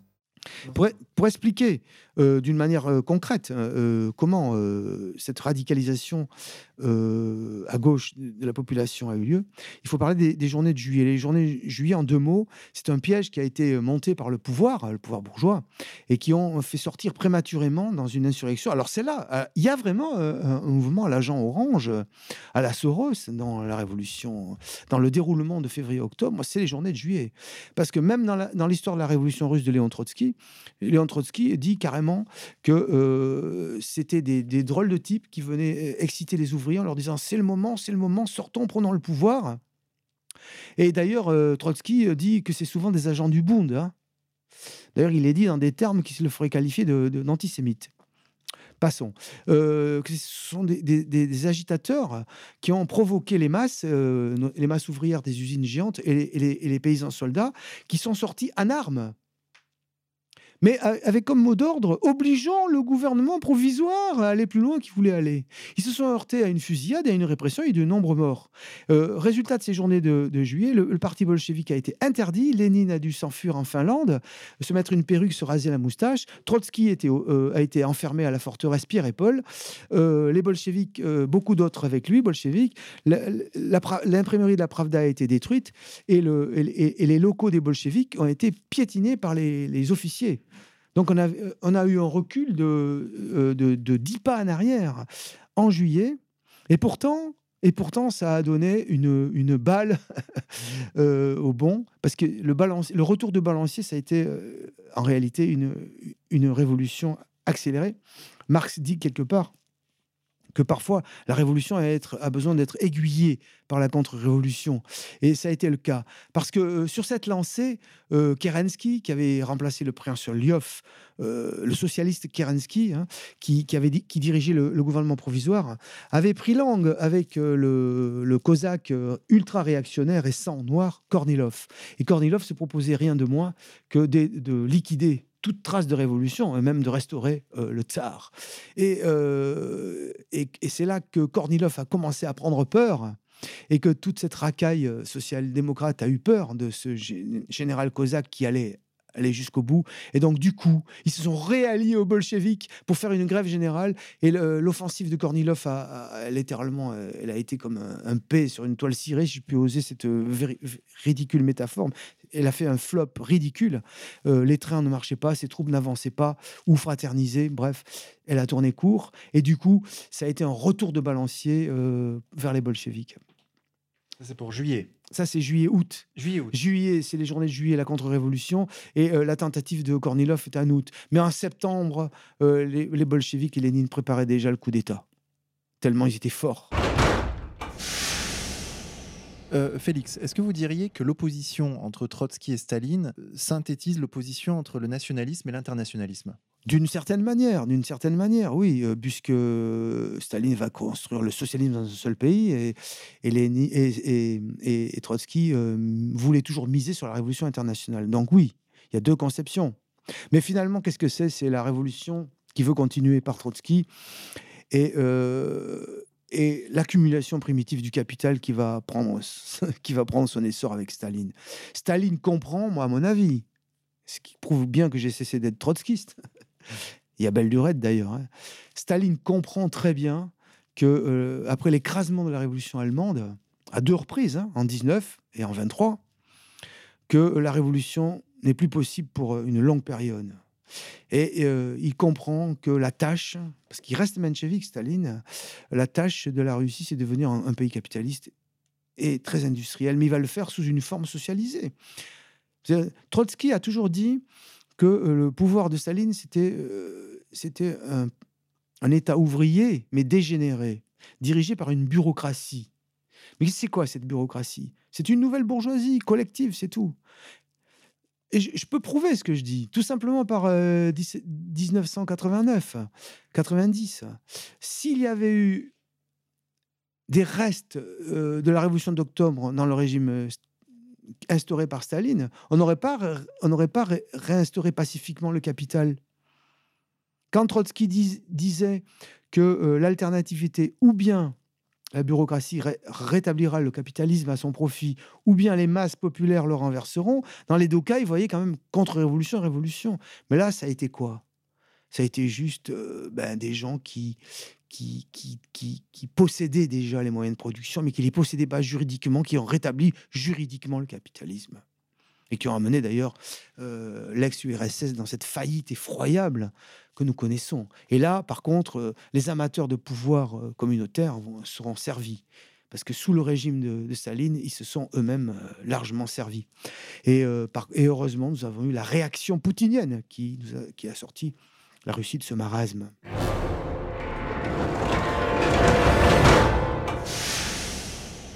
Chers auditeurs, Alain Soral vient d'arriver dans le studio. Alain Soral, bonjour. Oui, alors je, viens toujours en retard exprès parce que même si je suis euh, politiquement autogestionnaire, psychologiquement, je suis très dictatorial et j'ai tendance à couper la parole systématiquement et à, monopoliser la parole. Donc comme je le sais, maintenant ma technique, c'est que je viens après. Voilà. Alors avec Félix, nous parlions du régime de la révolution bolchevique, puis du régime de Staline. C'est un régime qui vous a intéressé, Alain Soral? Oui, bah moi, il faut quand même euh, rappeler que je suis passé par le Parti communiste et surtout que je me suis passionné pour le marxisme pendant des années. Donc, j'ai beaucoup lu, contrairement à d'autres qui en parlent, parce que c'est beaucoup de temps de lecture. Hein. Il y a, chez, chez Lucien Sèvres, il y a la théorie marxiste, c'est la psychologie marxiste, qui est la théorie de l'emploi du temps. C'est-à-dire à quoi le, le fatum te permet de consacrer ton temps, temps de loisir, temps de travail, etc., etc. Ce qui est un concept très intéressant, la notion de, temps, de psychologie liée au, temps de travail, au sens euh, qui est un, critère dur, objectif, un concept dur comme euh, le point de vue. Tu vois ce que je veux dire? C'est c'est pas de la poésie, c'est d'où tu vois les choses, position de classe, etc., etc. Et donc je me suis passionné pour le marxisme, euh, je me suis un peu engagé dans le communisme. Là, je rappellerai que je suis rentré physiquement au Parti communiste en 91, c'est-à-dire après le putsch pour essayer de maintenir en place l'URSS. Quand j'ai vu que l'URSS était tombée, je me suis dit, on peut être communiste puisqu'on ne peut plus être euh, euh, considéré comme allégeant à, un État étranger, une puissance étrangère, qui était le reproche qu'on pouvait légitimement faire au Parti communiste français, qui était quand même aligné sur Moscou. Et comme disait De Gaulle, il faut avoir des alliés, mais pas des protecteurs, entre guillemets. Donc moi, je suis rentré au Parti communiste français en 1991, c'est-à-dire au moment où c'était perdu, parce que ça redevenait intéressant sur le plan de la critique de la critique de l'outil théorique et pratique qui était, n'oublions pas que l'intérêt du marxisme, c'est la critique du capitalisme comme processus historique à trois dimensions, hein, dimension euh, économique, mais aussi épistémologique et poétique. Hein. ça, produit une totalité. Il hein. ne faut pas oublier, c'est pas que de, la critique de l'économie. Ça produit, euh, je dirais même, une psyché. Ça s'appelle la bourgeoisie. Hein. Euh, voilà, produit la littérature bourgeoise, l'individualisme bourgeois, la notion bourgeoise de la liberté, de la conscience, etc., etc. Donc après ce préambule, je me suis aussi beaucoup intéressé aux grands personnages de l'histoire, parce que, euh, pour le dire, à une époque où pour écrire j'étais gardien de château, j'avais comme euh, lecture le, dictionnaire historique Moore en huit volumes, et je lisais par ordre alphabétique des pages tous les jours pour, des raisons de discipline. Et, j'ai quand même compris assez jeune qu'à l'époque où on baignait à l'époque dans le giscardisme, je crois, ou le post-giscardisme, que heureusement qu'il y avait eu des grands personnages de l'histoire comme Napoléon, Hitler et Staline pour qu'on ait des émissions à faire sur Arte, parce que sinon les, grilles de programme seraient assez vides euh, si on ne parlait que de l'épopée euh, giscardienne. Vous voyez et, quand tu t'intéresses à Staline, tu ne peux plus être dans, je veux dire, euh, l'anti-stalinisme militant de, de, de connard qu'on va dire soit petit bourgeois, soit droite parce que tu es face à un, immense personnage. Et, surtout, ce qui m'a intéressé très fort chez Staline, comme chez d'ailleurs, je le dirais, chez Hitler, c'est que contrairement au personnel politique dominant euh, de, la période occidentale récente, ce ne sont pas des fils à papa. Hein. Euh, je fais souvent ce parallèle euh, qui, est une, qui est une question morale, c'est que Churchill a dû s'en plein les mains comme Staline, mais Churchill, c'est un fils à papa alors que Staline, tout ce qu'il a fait subir aux autres, il l'a d'abord subi lui-même. C'est un fils de pauvre, mutilé physiquement, euh, battu, euh, euh, condamné à la déportation. Et la Sibérie, le goulag, il y a été, lui. Il hein. ne faut pas oublier que ce n'est pas l'URSS qui a inventé le goulag. Hein. de même que c'est la Troisième République qui a inventé les camps de rétention pour juifs en, 1940. 40. Il ne faut pas oublier, hein, comme le rappelle très bien De Grelle dans certaines vidéos pédagogiques. Et donc déjà, j'ai beaucoup plus de respect pour la violence de Staline que pour celle de Churchill, qui est, une ordure intégrale. Hein, euh, il suffit de, il n'y a pas pire, parce que Churchill, c'est un grand bourgeois fils à papa que son père prenait pour un con, qui politiquement était cramé après les Dardanelles et qui est revenu grâce à de l'argent de Baruch et, Warburg pour lutter contre Chamberlain et donc faire une politique de guerre, qui, comme le dit d'ailleurs Hitler dans euh, dans son testament, a ruiné l'empire anglais. Hein euh, et donc, c'est sa première dimension. Donc, je me dis, Staline, c'est un vrai autodidacte euh, déclassé. Qui a, qui a, lutté à mort, il braquait des banques, hein, attention, qui est un, qui est un mec, euh, comme je dis, en, prison, c'est pas lui qui aurait fait les pipes et le café, hein, contrairement à Churchill. voilà. Donc j'avais, moi, en tant qu'autodidacte et déclassé, et petit gars des rues, j'ai toujours eu cette, ce respect viscéral pour l'épopée de, Staline, et d'ailleurs un peu aussi pour l'épopée d'Hitler. Mais chez Staline, il n'y a pas la dimension raciale qui me gênait en tant que Français. Parce que je rappelle que je suis national-socialiste français. Donc, là-dedans, il n'y a aucune dimension raciale, parce que ça ne correspond pas à notre logiciel, comme l'explique très bien Emmanuel Todd. Et donc, la première chose qui fait que j'ai un peu respecté Staline, c'est son parcours d'aventurier politique qui va jusqu'à braquer des banques pour le parti, etc. C'est-à-dire que la révolution bolchevique s'est faite grâce à des mecs comme lui, hein, parce que Lénine, il faisait de la théorie et il était un peu souffreteux. Euh, euh, Staline, il envoyé. N'oubliez pas que Staline, c'est le, le sanguinaire de la révolution bolchevique, puisque c'est lui qui a organisé, coordonné l'armée rouge, et c'est lui qui a qui a, réprimé euh, Kronstadt, etc. C'est-à-dire que l'idée que Staline serait un boucher et Trotsky un intellectuel est totalement fausse. Le boucher, c'est Trotsky, qui est en plus un bourgeois et, une femmelette. Et même sur le plan théorique, si on lit par exemple les écrits de Staline sur la linguistique, hein, le, mot chien ne mord pas, et si on lit les principes du, du léninisme par Staline, intellectuellement, intellectuellement même, Staline pèse plus lourd que Trotsky, qui n'est absolument pas un intellectuel. Je veux dire, la notion de révolution permanente, c'est un slogan. Ce n'est absolument pas un concept politique. Il n'y a pas de théorie chez, euh, chez, chez comme dirait Trotsky. Trotsky, c'est un organisateur, c'est un, comment dirais-je, un type qui a, qui a, manié la, badine, un publiciste, effectivement, mais il n'y a pas de théorie des trotskistes. Et, et en plus, l'autre aspect, c'est que les trotskistes n'ont jamais géré aucun pays. Ce sont des saboteurs professionnels, à part peut-être, si on fait de l'humour, peut-être Israël. C'est peut-être le seul endroit où ils ont géré un peu. À l'époque, il fallait mentir sur l'idée que c'était un pays socialiste et laïque avec le, kibbutz. Ils ont beaucoup aidé à faire croire ça pour cacher que c'était une, théocratie militaire. Mais au moins, Staline a géré un pays. Et s'il a pu, je dirais, prendre le pouvoir, euh, finalement, c'est un, déjà parce qu'il a, euh, euh, il a comme dirais-je, Trotsky et les gens qui étaient derrière Trotsky l'ont méprisé. Hein, c'était quand même le bourgeois Trotsky qui méprisait le, plouc Staline, et Staline l'a quand même vaincu politiquement déjà en interne. Et ça, déjà, moi, ça me plaît parce que c'est mon côté PCF, c'est-à-dire j'ai toujours préféré l'ouvrier du PCF avec sa, son intelligence fondée sur la praxis, au manipulateur trotskiste, qui était en général un type de la moyenne, voire de la grande bourgeoisie juive ashkénaze. Hein. Donc il y avait ce côté euh, pro-stalinien, était lié à mon attachement pour la classe ouvrière, le bon sens, le, bon sens euh, issu de la praxis, hein, l'intelligence pratique. Il y a tout ça chez Staline. Après, toutes les méchancetés qu'on veut dire sur Staline, tout le monde les a déjà dites. Donc moi, je suis là pour dire les choses qu'on ne dit jamais. Et après, si Staline a, pu prendre le pouvoir en Russie, c'est que le tsarisme et, cette, euh, cette, euh, cet empire euh, féodal était en bout de course et que, et que d'ailleurs cette très belle famille, comment dirais-je, Romanov, était, avait la beauté des dégénérés. Le, fils était hémophile, lui ne voulait pas régner, il était dépressif. il a commis, ils ont commis des erreurs à, à tire-larigot. Il s'est impliqué personnellement dans la guerre contre l'Allemagne, donc il a dû assumer la défaite. Euh, euh, il ne faut pas oublier que toute l'intelligentsia à partir de 1880, des gens qui écrivent, notamment Dostoïevski et Tolstoï, aspirent à une révolution de type social et à mettre à bas le régime. Donc euh, même s'il y a eu ce, coup d'État bolchevique qui succède aussi à une révolution bourgeoise avec Kerensky, il ne faut pas oublier qu'on n'est pas passé de la féodalité à Staline. Mm. On est passé de la féodalité à Kerensky, à cette bourgeoisie qui a voulu continuer la guerre, compromise, prétentieuse, euh, inepte et inapte, qui a fait le lit par son inconséquence et son incapacité du, coup d'État bolchevique. Hein. Déjà, il faut, restituer ça. Dans un pays qui, je le rappelle, était un pays où euh, des millions et des millions de moujiks étaient absolument pas pris en charge à, aucun moment. C'était des travailleurs pauvres, incultes. il suffit de lire Tolstoï et de voir la fin de la vie de Tolstoï pour voir à quel point les élites euh, les intelligences et les, belles âmes russes avaient conscience de tout ça.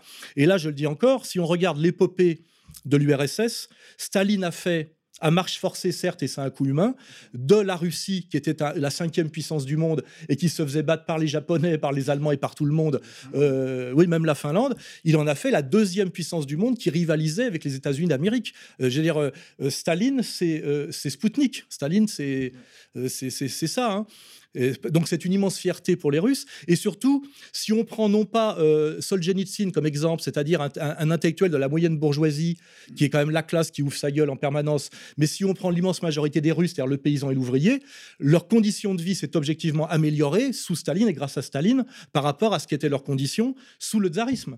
Il ne faut pas oublier qu'il y a dans, la, dans dans le dans l'URSS toute une dimension indéniable d'État-providence pour les pauvres, un niveau d'éducation jamais atteint nulle part ailleurs pour le pour l'ensemble de la population, y compris les ouvriers. C'est-à-dire qu'on avait des, des, enfants d'ouvriers qui devenaient des virtuoses de, musique classique, ce qui existe très peu dans la bourgeoisie occidentale. Il y avait les congés payés, la médecine gratuite, les logements. Et si vous allez à Moscou, comme je l'ai fait moi, et que vous regardez les logements sociaux de l'époque stalinienne par rapport à ceux notamment de l'époque de la déstalinisation, c'est-à-dire de, de Khrouchtchev, euh, on comprend le respect du peuple russe du travail pour Staline, parce que Staline avait vraiment, je crois, l'amour de, du... Il détestait l'intello et le manipulateur politique, parce que comme c'était un révolutionnaire, il avait toutes les embrouilles des Zinoviev, tous ces arrogances et prétentieux. Et n'oublions pas que Staline a surtout tué euh, ses rivaux. C'est-à-dire que euh, si on ne se mêlait pas de politique politicienne, si on ne se mêlait pas de politique, si on ne faisait pas le filoche russe, et si on était un travailleur Bon, la paysannerie, c'est encore autre chose. Il y a, un autre aspect, évidemment. Euh, c'est plus discutable, mais parce que ça, c'est l'éternel côté traditionnaliste et, voire réactionnaire de la paysannerie. Ça, c'est autre chose. Euh, mais si on prend la, classe ouvrière urbaine, ce qui correspond à la, justement à la spécificité de l'URSS, puisque c'est de l'industrialisation forcée sur un empire globalement paysan, euh, l'ouvrier moyen n'a eu qu'à remercier Staline, et c'est pas pour rien qu'il a accouru pour pleurer euh, sur sa tombe. N'oublions pas, il y a eu des morts, euh, tellement il y a eu de foules, 2 millions de types pour pleurer Staline, parce que Staline leur a tout donné en réalité. Hein. Il leur a donné les logements sociaux, la médecine gratuite, les, vacances, et regardez les lieux de, congés payés pour les ouvriers russes, c'était dans les anciens palais des, comment dirais-je, de la... Des, Russes blancs. Hein. C'était, il y, a indéniablement chez Staline euh, une vraie, un, sérieux, je dirais, socialiste de point de vue-là, même si c'est un socialiste d'État, etc., c'est qu'il a, il a euh, tout ce qu'il a fait, il l'a quand même fait pour le peuple du travail russe. C'était le grand bénéficiaire de l'URSS, c'est le peuple du travail russe, qui fait effectivement que la bourgeoisie émergente, qui a été court-circuitée après Kerensky et qui n'avait pas eu le droit à son passage à la caisse, c'est normal qu'elle se déteste. Et ça, tout, malgré tout le respect qu'on peut avoir sur Solzhenitsyn, c'est ça qu'incarne Solzhenitsyn. Il incarne un peu comme les, mecs qui étaient derrière Fillon, qui se sont fait court-circuiter par Macron, alors qu'ils pensaient que c'était leur tour et que leur tour viendra jamais. Hein, voilà. Donc ça, c'est toutes les raisons pour lesquelles je dis euh, il n'est pas question de dire du bien ou du mal de Staline. C'est un grand personnage historique. Il a gagné. Donc, quand en général on a gagné, c'est qu'il y a des raisons objectives euh, des qualités personnelles qui fait que, euh, à mon avis, à un moment donné, le fruit était mûr. Hein. et, faire l'apologie du tsarisme et en réduisant l'URSS 70 ans d'épopée nationale socialiste dans, l'acception euh, inverse de celle de Hitler, c'est stupide. Il faut essayer de comprendre pourquoi il a pris le pouvoir, pourquoi il, il s'est devenu la deuxième puissance du monde, pourquoi il y a eu cet énorme bond en avant, et pourquoi à un moment donné, par contre, à partir des années 60, et encore plus les années 70, ça s'est tout pété la gueule. Hein. Euh, ça, parce que aussi, c'est pareil. Euh, on peut pas dire non plus que c'est un méchant complot euh, et que l'URSS a été trahi ou et qu'il faudrait faire comme comme il s'appelle Colomb, celui qui m'emmerde en ce moment. Genre, il faut recommencer à tout prix.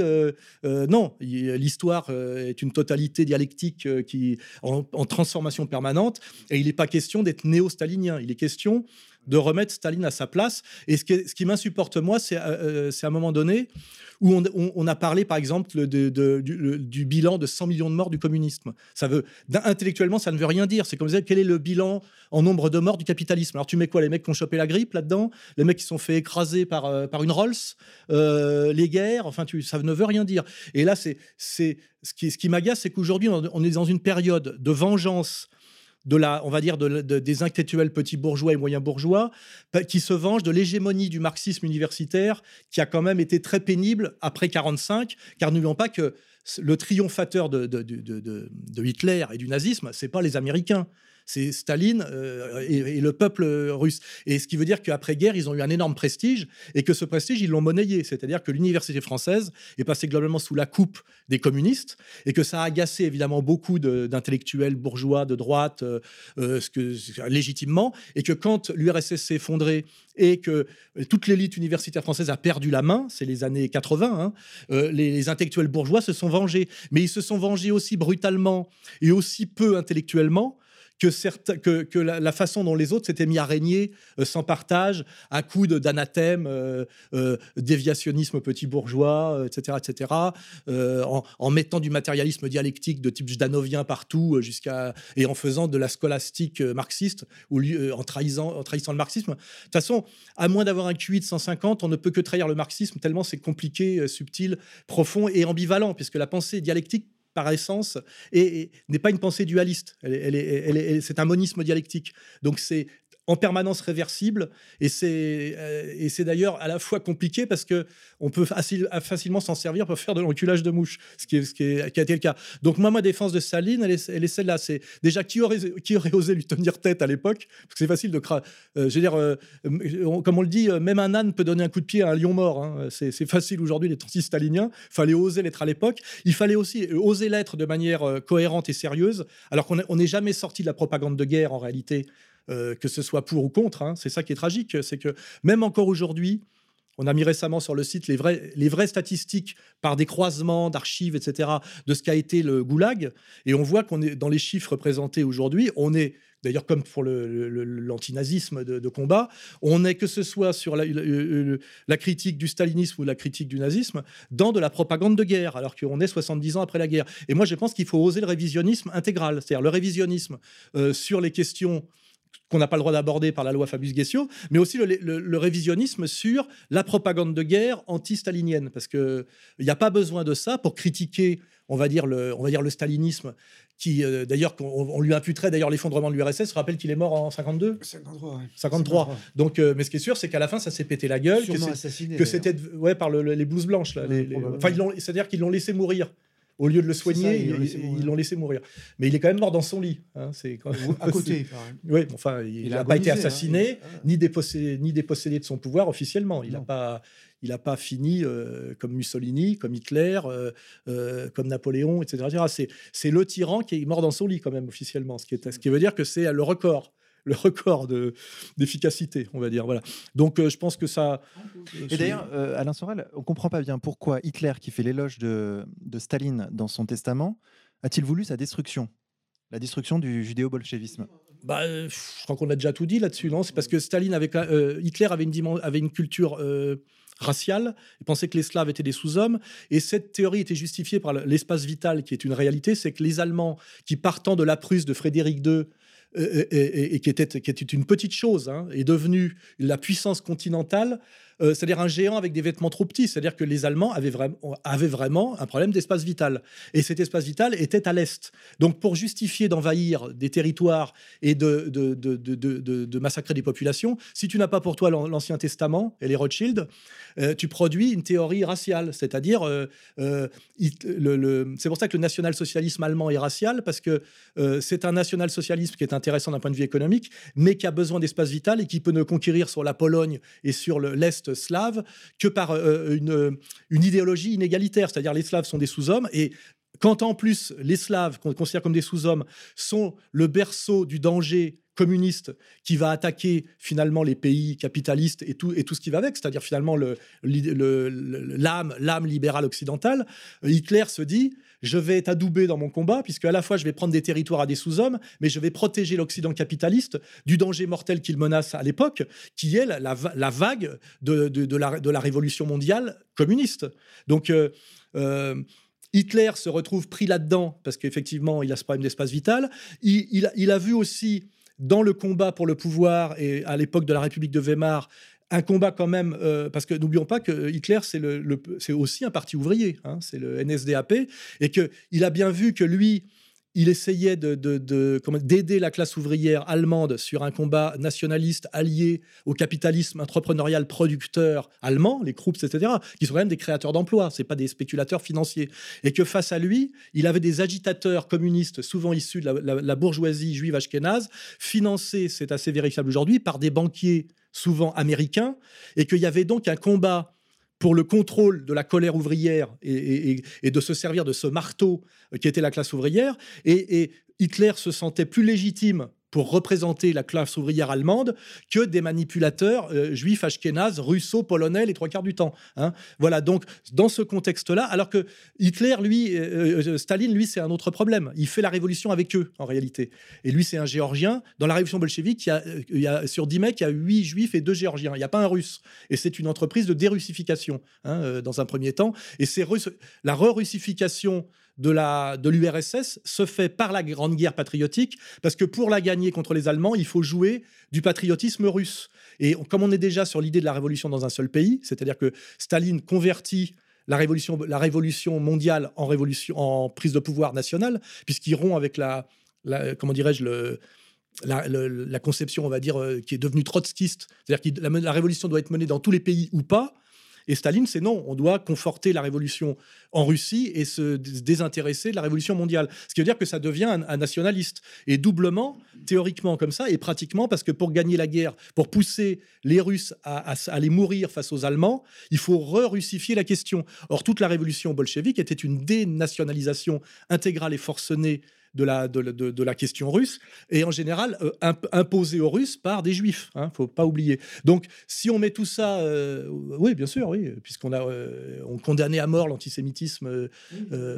et puis, en plus, tout ça n'a pas été fait par Staline, ça a été fait dès Lénine. Tout ce mensonge de dire que Trotsky, c'est l'intello, Lénine, c'est le mec qui a mis le truc en place qui était bien et que c'est Staline qui a tout foutu en l'air, est faux de A à Z. Avec Lénine et, Trotsky, tout est déjà en place. Hein, tout est déjà en place. Hein. Euh, euh, voilà, donc, donc là, on pourrait, on pourrait gloser pendant des millénaires là, hein, sur tout ça. Mais ah non, c'est pas contradictoire. Je, vois sourire Vincent. Je, je, pense que tu penses que c'est contradictoire. J'ai bien dit que la révolution de février avait satisfait les milieux juifs les milieux d'argent et que euh, il que les j'ai prouvé ils n'avaient pas soutenu la révolution d'octobre. J'ai prouvé qu'ils n'avaient pas les milieux juifs n'ont pas soutenu ni la révolution d'octobre ni même la guerre civile. Ce sont des milieux juifs, il doit y en avoir plusieurs. Mais après le pouvoir, après le pouvoir de Lénine, je l'ai bien dit, après que Lénine ait pris le pouvoir, dès l'installation de la victoire, ils vont se précipiter. Euh, Excuse-moi, mais ça historiquement, c'est ce que font toujours les juifs. Oui, hein. non, mais je veux, voilà, c'est ce que j'ai. dire, c'est pas antisémite de le dire. Donc c'est pas, c'est quand même, euh, on n'est pas en contradiction avec Alain. Je, je c'est février qui a été soutenu par, par les, les juifs new-yorkais. Oui, c'est-à-dire que je comprends ce que dire. C'est-à-dire qu'on a beau être assez critique sur une certaine question, réduire l'épopée de l'URSS à un complot juif, c'est un peu simple. Et je ne vois pas comment, quand on a une vraie culture sérieuse et qu'on n'est pas totalement dans la, mystique, c'est un peu, c'est un peu léger, quoi. Hein. voilà, c'est un peu léger. Et même moi, qui suis pas réputé pour être un philosémite de combat, je ne, je n'en arrive pas à ça. Hein, euh, voilà.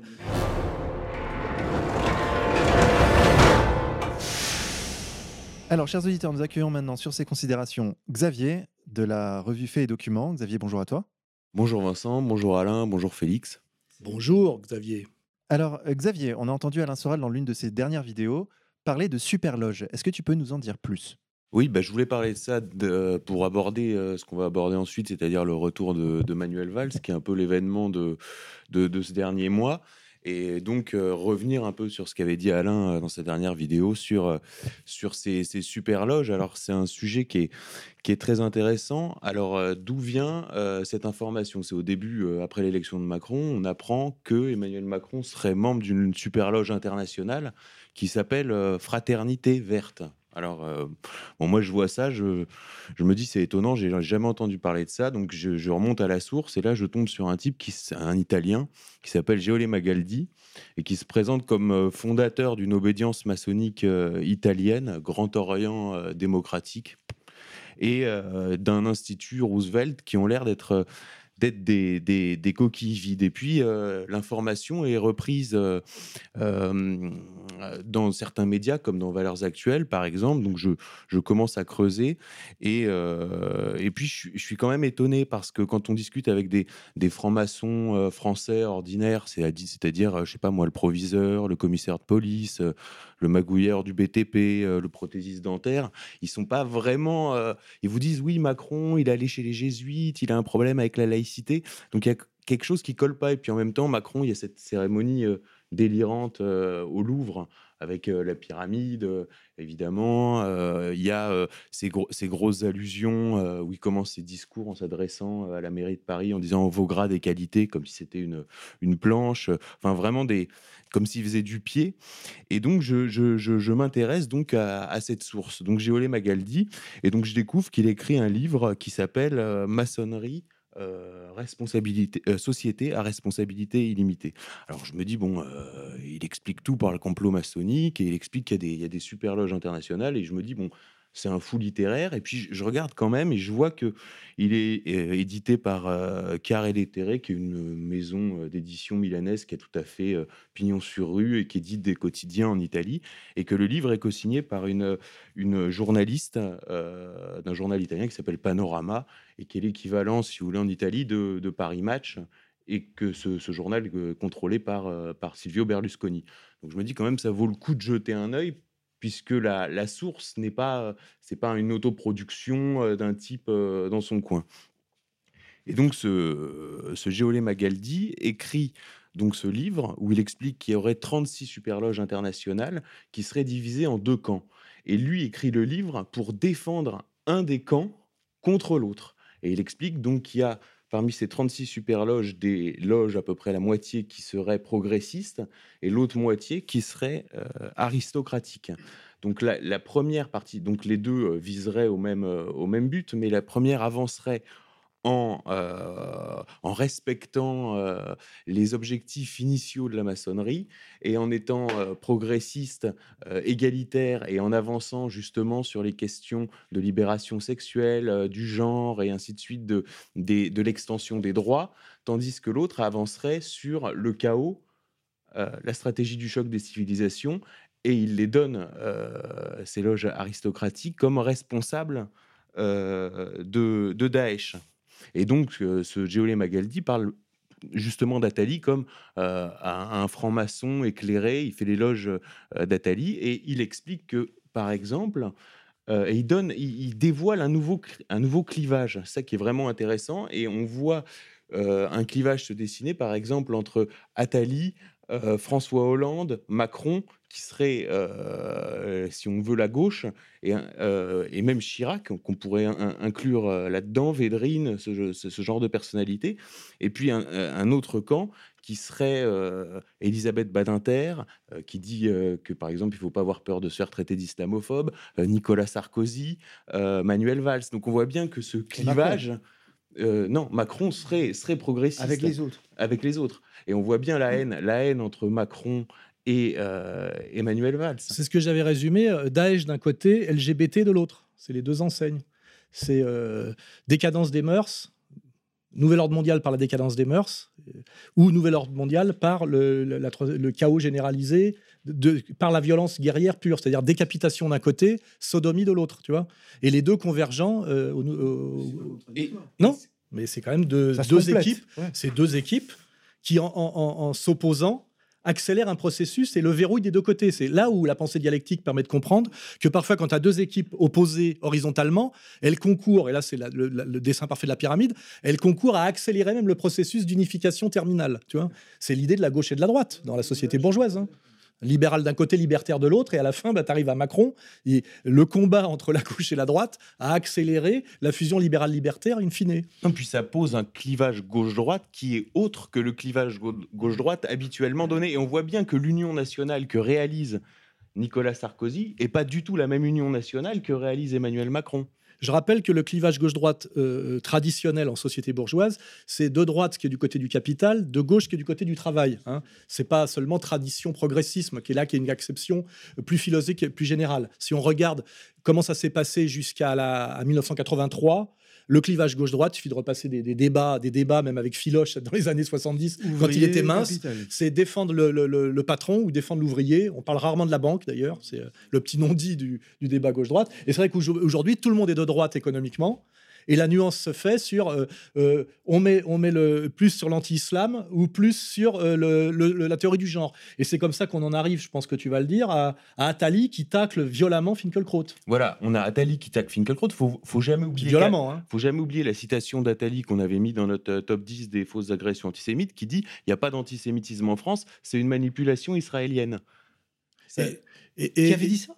Oui, oui bah, il suffit de, regarder. Et là, il dit qu'il traite, il Finkelkraut qui défend Aziza en disant, en sous-entendant que ça serait de l'antisémitisme, et qu'on attaque Aziza pour cacher l'affaire Ramadan, il le traite d'ordure. Euh, publiquement. Hein. Voilà. Et c'est qu'explique Attali traite d'ordure Là qu'on voit bien qu'il y a. Et Attali qui dit à Mélenchon nous avons la même vision du monde parce qu'Attali accepte très peu de débats. Une fois sur deux, il finit par se barrer. Et euh, quand il débat avec Mélenchon, donc il accepte les débats, il commence toujours par dire oui, euh, nous avons la même vision du monde. Et bien voir aussi le débat entre Édouard Philippe et Mélenchon, qui était très fraternel, où d'ailleurs Léa Salamé assez courageusement a rappelé que Édouard Philippe, le Premier ministre, avait préparé l'ENA dans le bureau de Mélenchon au Sénat parce qu'en fait, il était le meilleur copain de, Jérôme Guedj, qui était à l'époque euh, assistant parlementaire de Mélenchon. On voit tout ça. On voit par exemple Manuel Valls qui accuse Plenel on voit bien que Valls, il est là pour faire la guerre à toute la gauche sociale pro-palestinienne résiduelle. Faire hein. rendre gorge, faire rendre gorge à Plenel. Plenel, dont Domenac disait qu'il portait la Shoah sur son dos. il est marié à une juive, il rêve d'être juif lui-même. Hein. Traiter Plenel d'antisémite, c'est délirant. Et on voit vraiment, et, encore une fois, Emmanuel Macron est allé donner une grande interview à Mediapart. Édouard Philippe était il y a quelques jours sur Mediapart. Et on voit très bien euh, comment expliquer qu'à un moment donné où Manuel Valls déclare qu'il faut faire rendre gorge à Mediapart, Mediapart est, très complice avec le nouveau gouvernement et l'attaque très très peu. et encore, on voit, encore bien ce, vrai, vrai, vrai clivage. Encore plus facile à, démontrer. Euh, euh, euh, Attali dit régulièrement dans ses allocutions à, usage, va, à usage limité qu'il faut aider les imams français et les accompagner. C'est-à-dire, il dit nous juifs devons aider et accompagner les imams en France. Hein, alors que pendant ce temps, Valls dit la France a un vrai problème avec les musulmans et l'islam. Et dit qu'il est on voit bien, au choc de civilisation. Voilà, on voit bien Attali qui veut passer par euh, en fait par le, encore par l'immigration, par l'islam, et ça va au-delà de l'immigration française et de l'islam, puisque il est très mouillé dans les relations franco-algériennes sur les questions économiques et donc rétrocommission de gaz et de pétrole. Donc il y a aussi une question d'économie. Et il est très mouillé aussi avec l'Arabie Saoudite. Avec l'Arabie Saoudite, puisque le plan, le, nouveau, Ben Salman, Mohamed Ben Salman, vient de présenter son plan, sa vision saoudienne 2030, qui a été élaboré par le cabinet de, Jacques Attali que Jacques Attali connaît depuis qu'il est, est jeune. Et le, le, grand sommet de lancement d'ailleurs de, de, de, ce plan stratégique, organisé en Arabie Saoudite, il y avait deux, deux grandes personnes qui sont apparues autour de Mohamed Ben Salman, Schwarzman de BlackRock et Jacques Attali.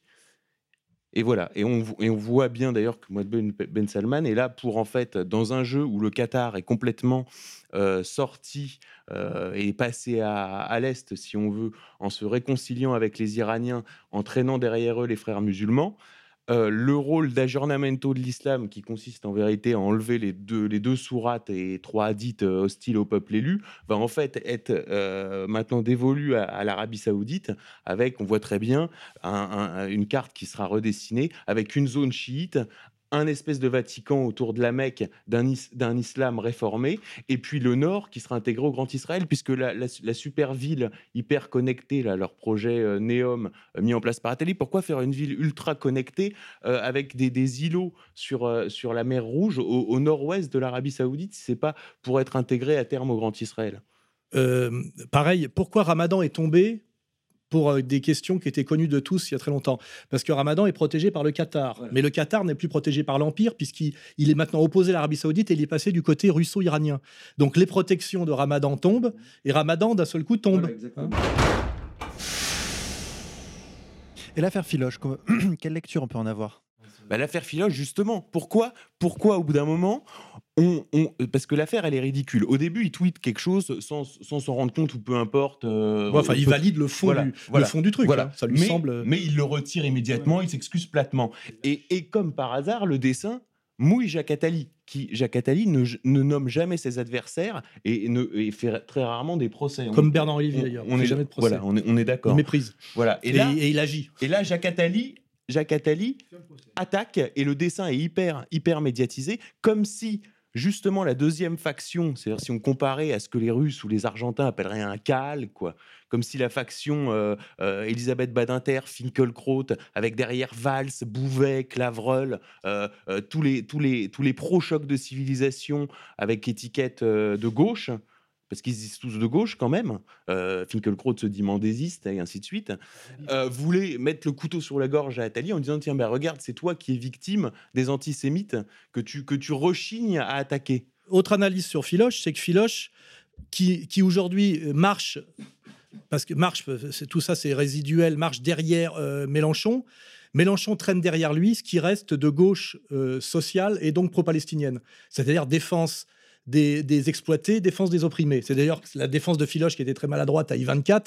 Il dit face à une Israélienne de combat, et une juive de combat, euh, je, suis, je, ne suis pas antisémite, je suis juste anticapitaliste et pro-palestinien. Ce qui est exact, la définition radicale, euh, étendue et contemporaine et actuelle de l'antisémitisme. Hein. c'est ce qu'il vient de comprendre, sans doute, euh, à, son, à son corps défendant. Hein. Et puis, une autre analyse, c'est aussi, Philoche, c'est la défense du salariat. Donc, un mais tout ça, ça marche déjà hyper, Mais tout ça est articulable, mais c'est déjà hyper critiquable, la défense du salariat, passons. Mais on passe du salariat à l'Uber, hein, au modèle Uber de, comme modèle d'exploitation des travailleurs en haut, Uber en bas. Voilà, et, Philoche, Philoche, il dégage là-dedans. Oui, parce qu'il inspecteur du travail. Euh, et surtout, on voit bien qu'en ce moment est en train d'être liquidée la gauche sociale pro-palestinienne qui a été quand même, euh, qui a porté l'antiracisme pour nos élites euh, qu'on sait pendant des années. Et pour, pour service rendu, comme toujours, ils se font flinguer après 50 ans de tapin. Oui, c'est bien. Et c'est toujours comme ça. C'est toujours comme ça. Et là, on voit bien que le, le, système, si tant est qu'il existe, veut confier à, euh, comme, euh, à, Mélenchon le rôle de représentant de la gauche sociale qui est au, cœur de l'esprit français. Hein. c'est ce qu'on appelle le catholicisme zombie ou la famille égalitaire de Todd. Il le marque à la culotte, t'en parlera par, euh, par, par, Gérard Miller. Par Gérard Miller, qui va, qui va gérer sa chaîne de, de, télé sur YouTube, pour te dire. Et en même temps, il le menace en disant Tu peux aller au pouvoir, enfin déjà au Premier ministre, mais il faut que tu nous débarrasses de toute la gauche euh, du, travail pro-palestinienne que tu traînes derrière toi. C'est en ce moment, ils lui tordent le bras sur ce truc-là. Ça, c'est la stratégie Valls. C'est la stratégie Valls. C'est pour ça que Valls a été, il lui rentre dans la gueule. C'est ça le retour de Valls. Il faut bien voir, Valls fait deux, deux, elle est deux fois en Israël, au moins, au moins, euh, agenda officiel depuis le début de l'année. Il va euh, au gala de Radio J, qui est la radio la plus à droite de toutes les radios niveau euh, communautaire, hein, c'est les frères Heisenberg, Renouveau Juif, etc., où là, il réattaque encore euh, Plenel, il redéfend Aziza et ainsi de suite. Et le jour du remaniement, parce que le remaniement était annoncé le 21 novembre, le jour du remaniement, vous regardez le, le- le- planning de Macron à l'Élysée, il reçoit président du CRIF, président du Congrès juif mondial à 15h, 18h, annonce du remaniement. Et alors, le remaniement, évidemment, ils l'ont fait traîner, donc il y a eu des tractations, à mon avis, énormes, parce que Le Drian était donné comme euh, partant pour, euh, pour des raisons euh, qui, sont, euh, qui sont assez complexes, mais Le Drian était, était, était gagné comme partant. Et finalement, Valls arrive à imposer un de ses sbires à un sous-secrétariat d'État. Moi, j'ai l'intime conviction que des groupes, les groupes euh, que, que représente Valls ont essayé d'imposer Valls à un poste hyper stratégique. euh, Peut-être même au ministère des Affaires étrangères, parce qu'il a, complètement le profil d'un Balfour ou d'un Churchill, de ces hommes qu'on impose pour les, pour, les pires, euh, pour les pires tâches. Qu'est-ce qu'on va subir dans les semaines et les mois qui viennent? Et ça a déjà commencé.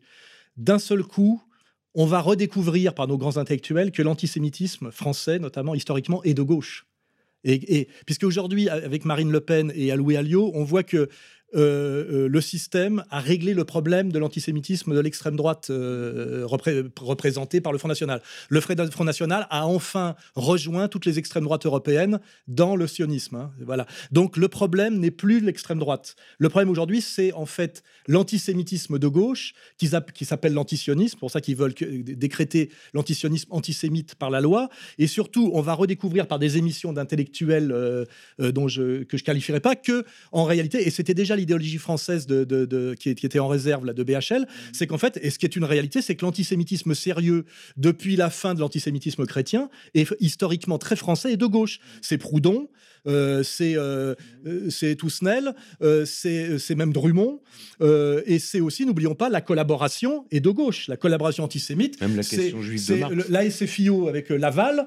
Et c'est avec, n'oublions pas, euh, euh, euh, qui était le rival de euh, Thorez. hein, c'est le PCF. hein, voilà. Et vous allez voir que d'un seul coup, nos intellectuels juifs bien en cours vont nous refaire toute une pédagogie inversée pour nous dire que finalement, les Maurassiens ont beaucoup rejoint De Gaulle et ont beaucoup lutté contre l'Allemagne par anti-germanisme rabique, ce qui était la réalité, et qu'en réalité, l'antisémitisme euh, était de gauche sous la collaboration et qu'il est fondamentalement de gauche. Et ils vont montrer euh, à Mélenchon en disant N'ayez pas, monsieur Mélenchon, des tentatives à la Doriot. Vous voyez on, c'est- on- on va y a- on va en bouffer là, de, l'antisémitisme de gauche. hein. Et Ouais, cette je vérité, cette, cette vérité qui avait d'ailleurs été dé- dévoilée par, euh, par euh, Euh, Zemmour à la synagogue, oui, parce que je lui à avais la fait lire, de euh, la Je lui Victoire, avais fait lire Epstein. C'est moi qui lui ai Epstein, fait lire Simon Epstein. hein. ou les, les ouvrages qui sont disponibles chez Facta, tous les C'est-à-dire euh, la gauche dans la résistance et la droite dans Voilà. la collaboration. 3 décembre, 3 décembre et 10 décembre, le service public sur France 5 diffuse deux documentaires. Mais attends, les titres, écoute les titres. Premier documentaire, l'extrême droite dans la résistance. Quand l'extrême droite résistait. Deuxième documentaire, quand la gauche collaborait. raison. hein. Tu vois, c'est-à-dire ce que ce que ce qu'on savait qui était vrai, mais qui était interdit de dire il y a encore euh, dix ans. Aujourd'hui, ça va devenir la, la, la, la, la vérité officielle. Leitmotiv, ouais. Alors, si on veut monter encore d'un cran, euh, je pense qu'on relaiera l'affiche d'une conférence qui a eu lieu il y a quelques jours à Neuilly, dans une salle de 800 places, d'un grand rabbin francophone, dont le thème est vers, euh, euh, la Troisième Guerre mondiale, point d'interrogation, avec un sous-titre écrit en tout petit, comme les petits caractères dans les assurances. C'est bon pour la libération finale du peuple d'Israël, c'est-à-dire euh, notre, euh, notre libération finale, qui veut dire pour eux finalement la, la prise de pouvoir définitive, passe par la Troisième Guerre mondiale. Or, on voit bien que qu'on prenne le camp Attali qui est opposé au camp euh, Finkelkraut, finalement, euh, toute leur théorie sur Gog et Magog, c'est de dire qu'il faut absolument activer par tous les moyens une guerre civile généralisée en Occident, en Occident, en opposant les chrétiens aux musulmans. Donc, ce qui veut dire que finalement, là, la synthèse s'opère Oui. au-dessus, c'est que finalement, que Finkelkraut s'oppose à Attali, finalement, il concourt quand même à- à- au même but, c'est-à-dire d'accélérer la guerre civile en Occident. Et c'est pourquoi que ma ligne a toujours été ne tombons pas dans le piège de déclarer la guerre aux musulmans, car si euh, on, va- on va, on va mettre des audios de, de- le problème c'est des, c'est des audios de rabbins mais qui sont en, en, en hébreu. Alors il y a les sous-titres. Il va falloir qu'on mette une vidéo. Tous les rabbins en ce moment qui parlent de la de la de l'arrivée prochaine du La Géoula. De l'arrivée prochaine du Mashiach dit que ça se fera après la, guerre, euh, ce qui est l'Arm- l'Armageddon, qui est une guerre euh, entre Gog et Magog, une guerre entre, euh, en Occident, dans ce qu'ils appellent Rome, le quatrième empire à parachever détruire, qui est une guerre entre les musulmans et les chrétiens, et ils disent nous devons nous réjouir de l'invasion par l'Europe des musulmans. Nous devons nous en réjouir. Notre victoire finale passe par là. Et c'est là que tu vois que finalement, cette engueulade, on va dire, entre Finkelkraut, qui est pro-nationaliste d'extrême droite, anti-musulman, et Attali, qui, est pro, euh, qui, reste sur la ligne pro-musulmane, finalement, en- à un degré supérieur, ça ne fait qu'accélérer puisque c'est deux, c'est deux c'est pareil quand tu prends par exemple, euh, euh, comment il s'appelle, Zemmour d'un côté et de l'autre côté Askolovitch, tu vois. En fait, ça, ça, ça oblige les gens à se positionner violemment, C'est comme à l'époque de Dreyfus, pro-défrusard ou anti-défrusard, ça détruit la, la France bourgeoise en deux camps sur une question périphérique par rapport aux, aux questions, de- aux questions de classe. C'était déjà le même piège. Là, aujourd'hui, on est sommés tous de se positionner entre pour Ou euh, contre pour ou l'islam. contre l'islam. Et finalement, que, que, que tu marches avec Attali ou que tu marches Voilà. avec, euh, avec euh, Finkielkraut, il t'impose euh, ce, dilemme, ce, choix, et, il te l'impose comme question euh, fondamentale aujourd'hui, avec ce petit bémol qui est venu se glisser de manière incidente et marrante, qui est euh, balance ton porc. D'un seul coup, le féminisme, qui est une invention de, nos camarades de, la communauté brillante, invention judéo-américaine des années 20, hein, ça commence avec, avec comment il s'appelle le, le- spécialiste de la publicité, l'inventeur de la, pub- de la publicité moderne. Le cousin de Freud. Oui, le cousin de Freud, c'est quoi son nom? Euh, Berne- euh, Bernays. hein. Ouais, Bernet. Aujourd'hui, il se trouve que euh, euh, le féminisme, qui est une manière de, de- de contourner le combat de classe et le combat de gauche, pour finalement que le capital euh, par la gauche continue à se renforcer. C'est-à-dire que le féminisme est une invention du capitalisme pour, euh, euh, déguiser une lutte sociale en apologie du capital. hein. Je l'ai écrit, tout le monde l'a écrit, etc. Et aujourd'hui, pour des raisons incidentes, il y a balance ton porc, c'est-à-dire que la femme devient intouchable et le viol devient étendu au même à la conscience rétroactive du viol. Tu vois, c'est le viol rétroactif. hein. 20 ans après, tu dis finalement, si j'avais la conscience que j'ai aujourd'hui de ce qui s'est passé, j'aurais dit non. Tu vois Et on est dans la rétroactivité généralisée. hein. Donc ça en fait partie. Et il se trouve que malheureusement, dans Balance ton porc, la plupart des porcs sont des porcs cachers. Hein C'est la révolte des et, Chicsa. et là, c'est le, c'est le, tu vois, c'est le, le, côté hegelien là, tu Bah sais, ouais, de- bah du ouais, truc qui n'était pas prévu. hein. C'est que normalement, c'était fait, le féminisme était fait pour stériliser symboliquement et même physiquement à terme le mâle blanc. C'est interdire la reproduction hétérosexuelle, hein, euh, notamment de l'occidental, parce que tu as remarqué que le migrant, lui, ne peut pas être un prédateur. C'est, c'est, ça, ça- il est dans une autre catégorie. Euh, là, c'est le pire, hein, c'est Roya Boutelja, c'est tout ça. Mais il se trouve qu'avec Balance ton porc, là, d'un seul coup, euh, nos camarades manipulateurs qui avaient fabriqué le féminisme pour nous la mettre profond, se la prennent un peu dans la gueule. hein. Voilà, ça, c'est rigolo. Félix, un mot de conclusion? Je peux dire un petit mot alors à ma propre gloire, c'est que j'ai écrit dans, dans Arabesque en 2012 que la contradiction fondamentale, c'est ce que j'appelais l'Israël terrestre et l'Israël spirituel. Ça rejoint un peu votre. Oui, bah, c'est ce que le- la dernière fois j'avais mis, euh, Jérusalem, les, les religieux, et Tel Aviv, euh, Tel la, Aviv. gay- la gay pride. Tu vois ce que je veux dire? Ouais. D'un côté, Jérusalem religieux, c'est la guerre, puisqu'ils veulent aller, ils veulent la guerre mondiale, hein, ils la veulent. Puis c'est profondément, euh, je rappelle l'Ancien Testament, c'est profondément racial, euh, inégalitaire et belliqueux. Et ça vire à la suprématie mondiale totale. C'est-à-dire que la terre promise, c'est la totalité de la terre. hein. C'est pas juste Israël. C'est pas moi qui le dis. hein. C'est c'est écrit partout. Et, et de l'autre côté, euh, euh, Tel Aviv, capitale gay, c'est effectivement euh, la, la- les- le- euh, la des mœurs et surtout la fin de la reproduction. C'est la, la destruction des gentils par l'enculade généralisée. Il faut pas oublier, c'est que dans les deux cas, c'est les te poussent les, gens, les gentils à, s'assassiner entre eux, entre musulmans et chrétiens, et dans l'autre sens, tu les pousses à s'enculer entre eux, ce qui, est, ce qui sont deux stratégies eugénistes et deux génocides en douce, Enfin, en douce, On peut Euh, dire ça. euh, triangulé, Ouais. triangulé, parce qu'il est bien dit dans le judaïsme que tu n'es pas responsable de la mort de, quelqu'un, enfin d'un goy, puisque sinon c'est gravissime si c'est un autre juif, si c'est pas toi directement qui l'a fait. Mais pareil, toi, c'est-à-dire que si tu l'as fait faire par un autre, c'est ce qui explique tout ce qu'on appelle la- le système de la triangulation, hein, le système de, indirect, tu vois. C'est qu'en fait, ce n'est pas péché et ce n'est pas un meurtre dans le judaïsme si tu as fait tuer, par exemple, un chrétien qui est ton ennemi et dont tu veux la mort, par un musulman, et réciproquement. C'est écrit noir sur blanc. hein. C'est-à-dire que tu n'as pas le droit de faire tomber quel- tu n'as pas le droit de, de faire tomber quelqu'un dans un puits, mais par contre, s'il est tombé dans le puits, tu as le droit d'enlever l'échelle. C'est écris noir sur blanc. hein. Euh, Is- Israël Shahak. hein.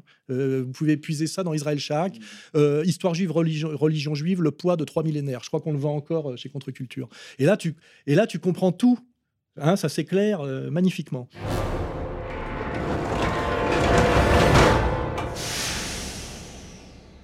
Chers auditeurs, c'est la fin de cette émission. Xavier, Félix, Alain, merci pour vos interventions. Chers auditeurs, nous nous retrouvons dans deux semaines pour une nouvelle émission et nous allons conclure celle-ci sur les notes de Fireball FC.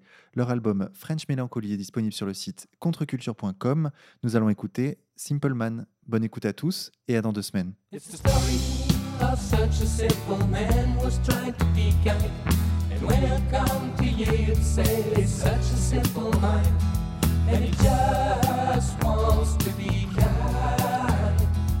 He is such a simple man.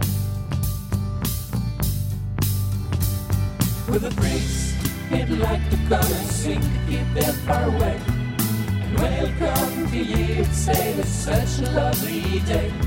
And he just wants to be kind. For he is such a simple man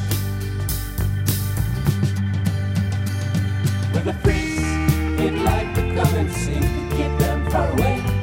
And when it come to you, you'd say it's such a lovely day, and it just wants to be kind. For he is such a simple man.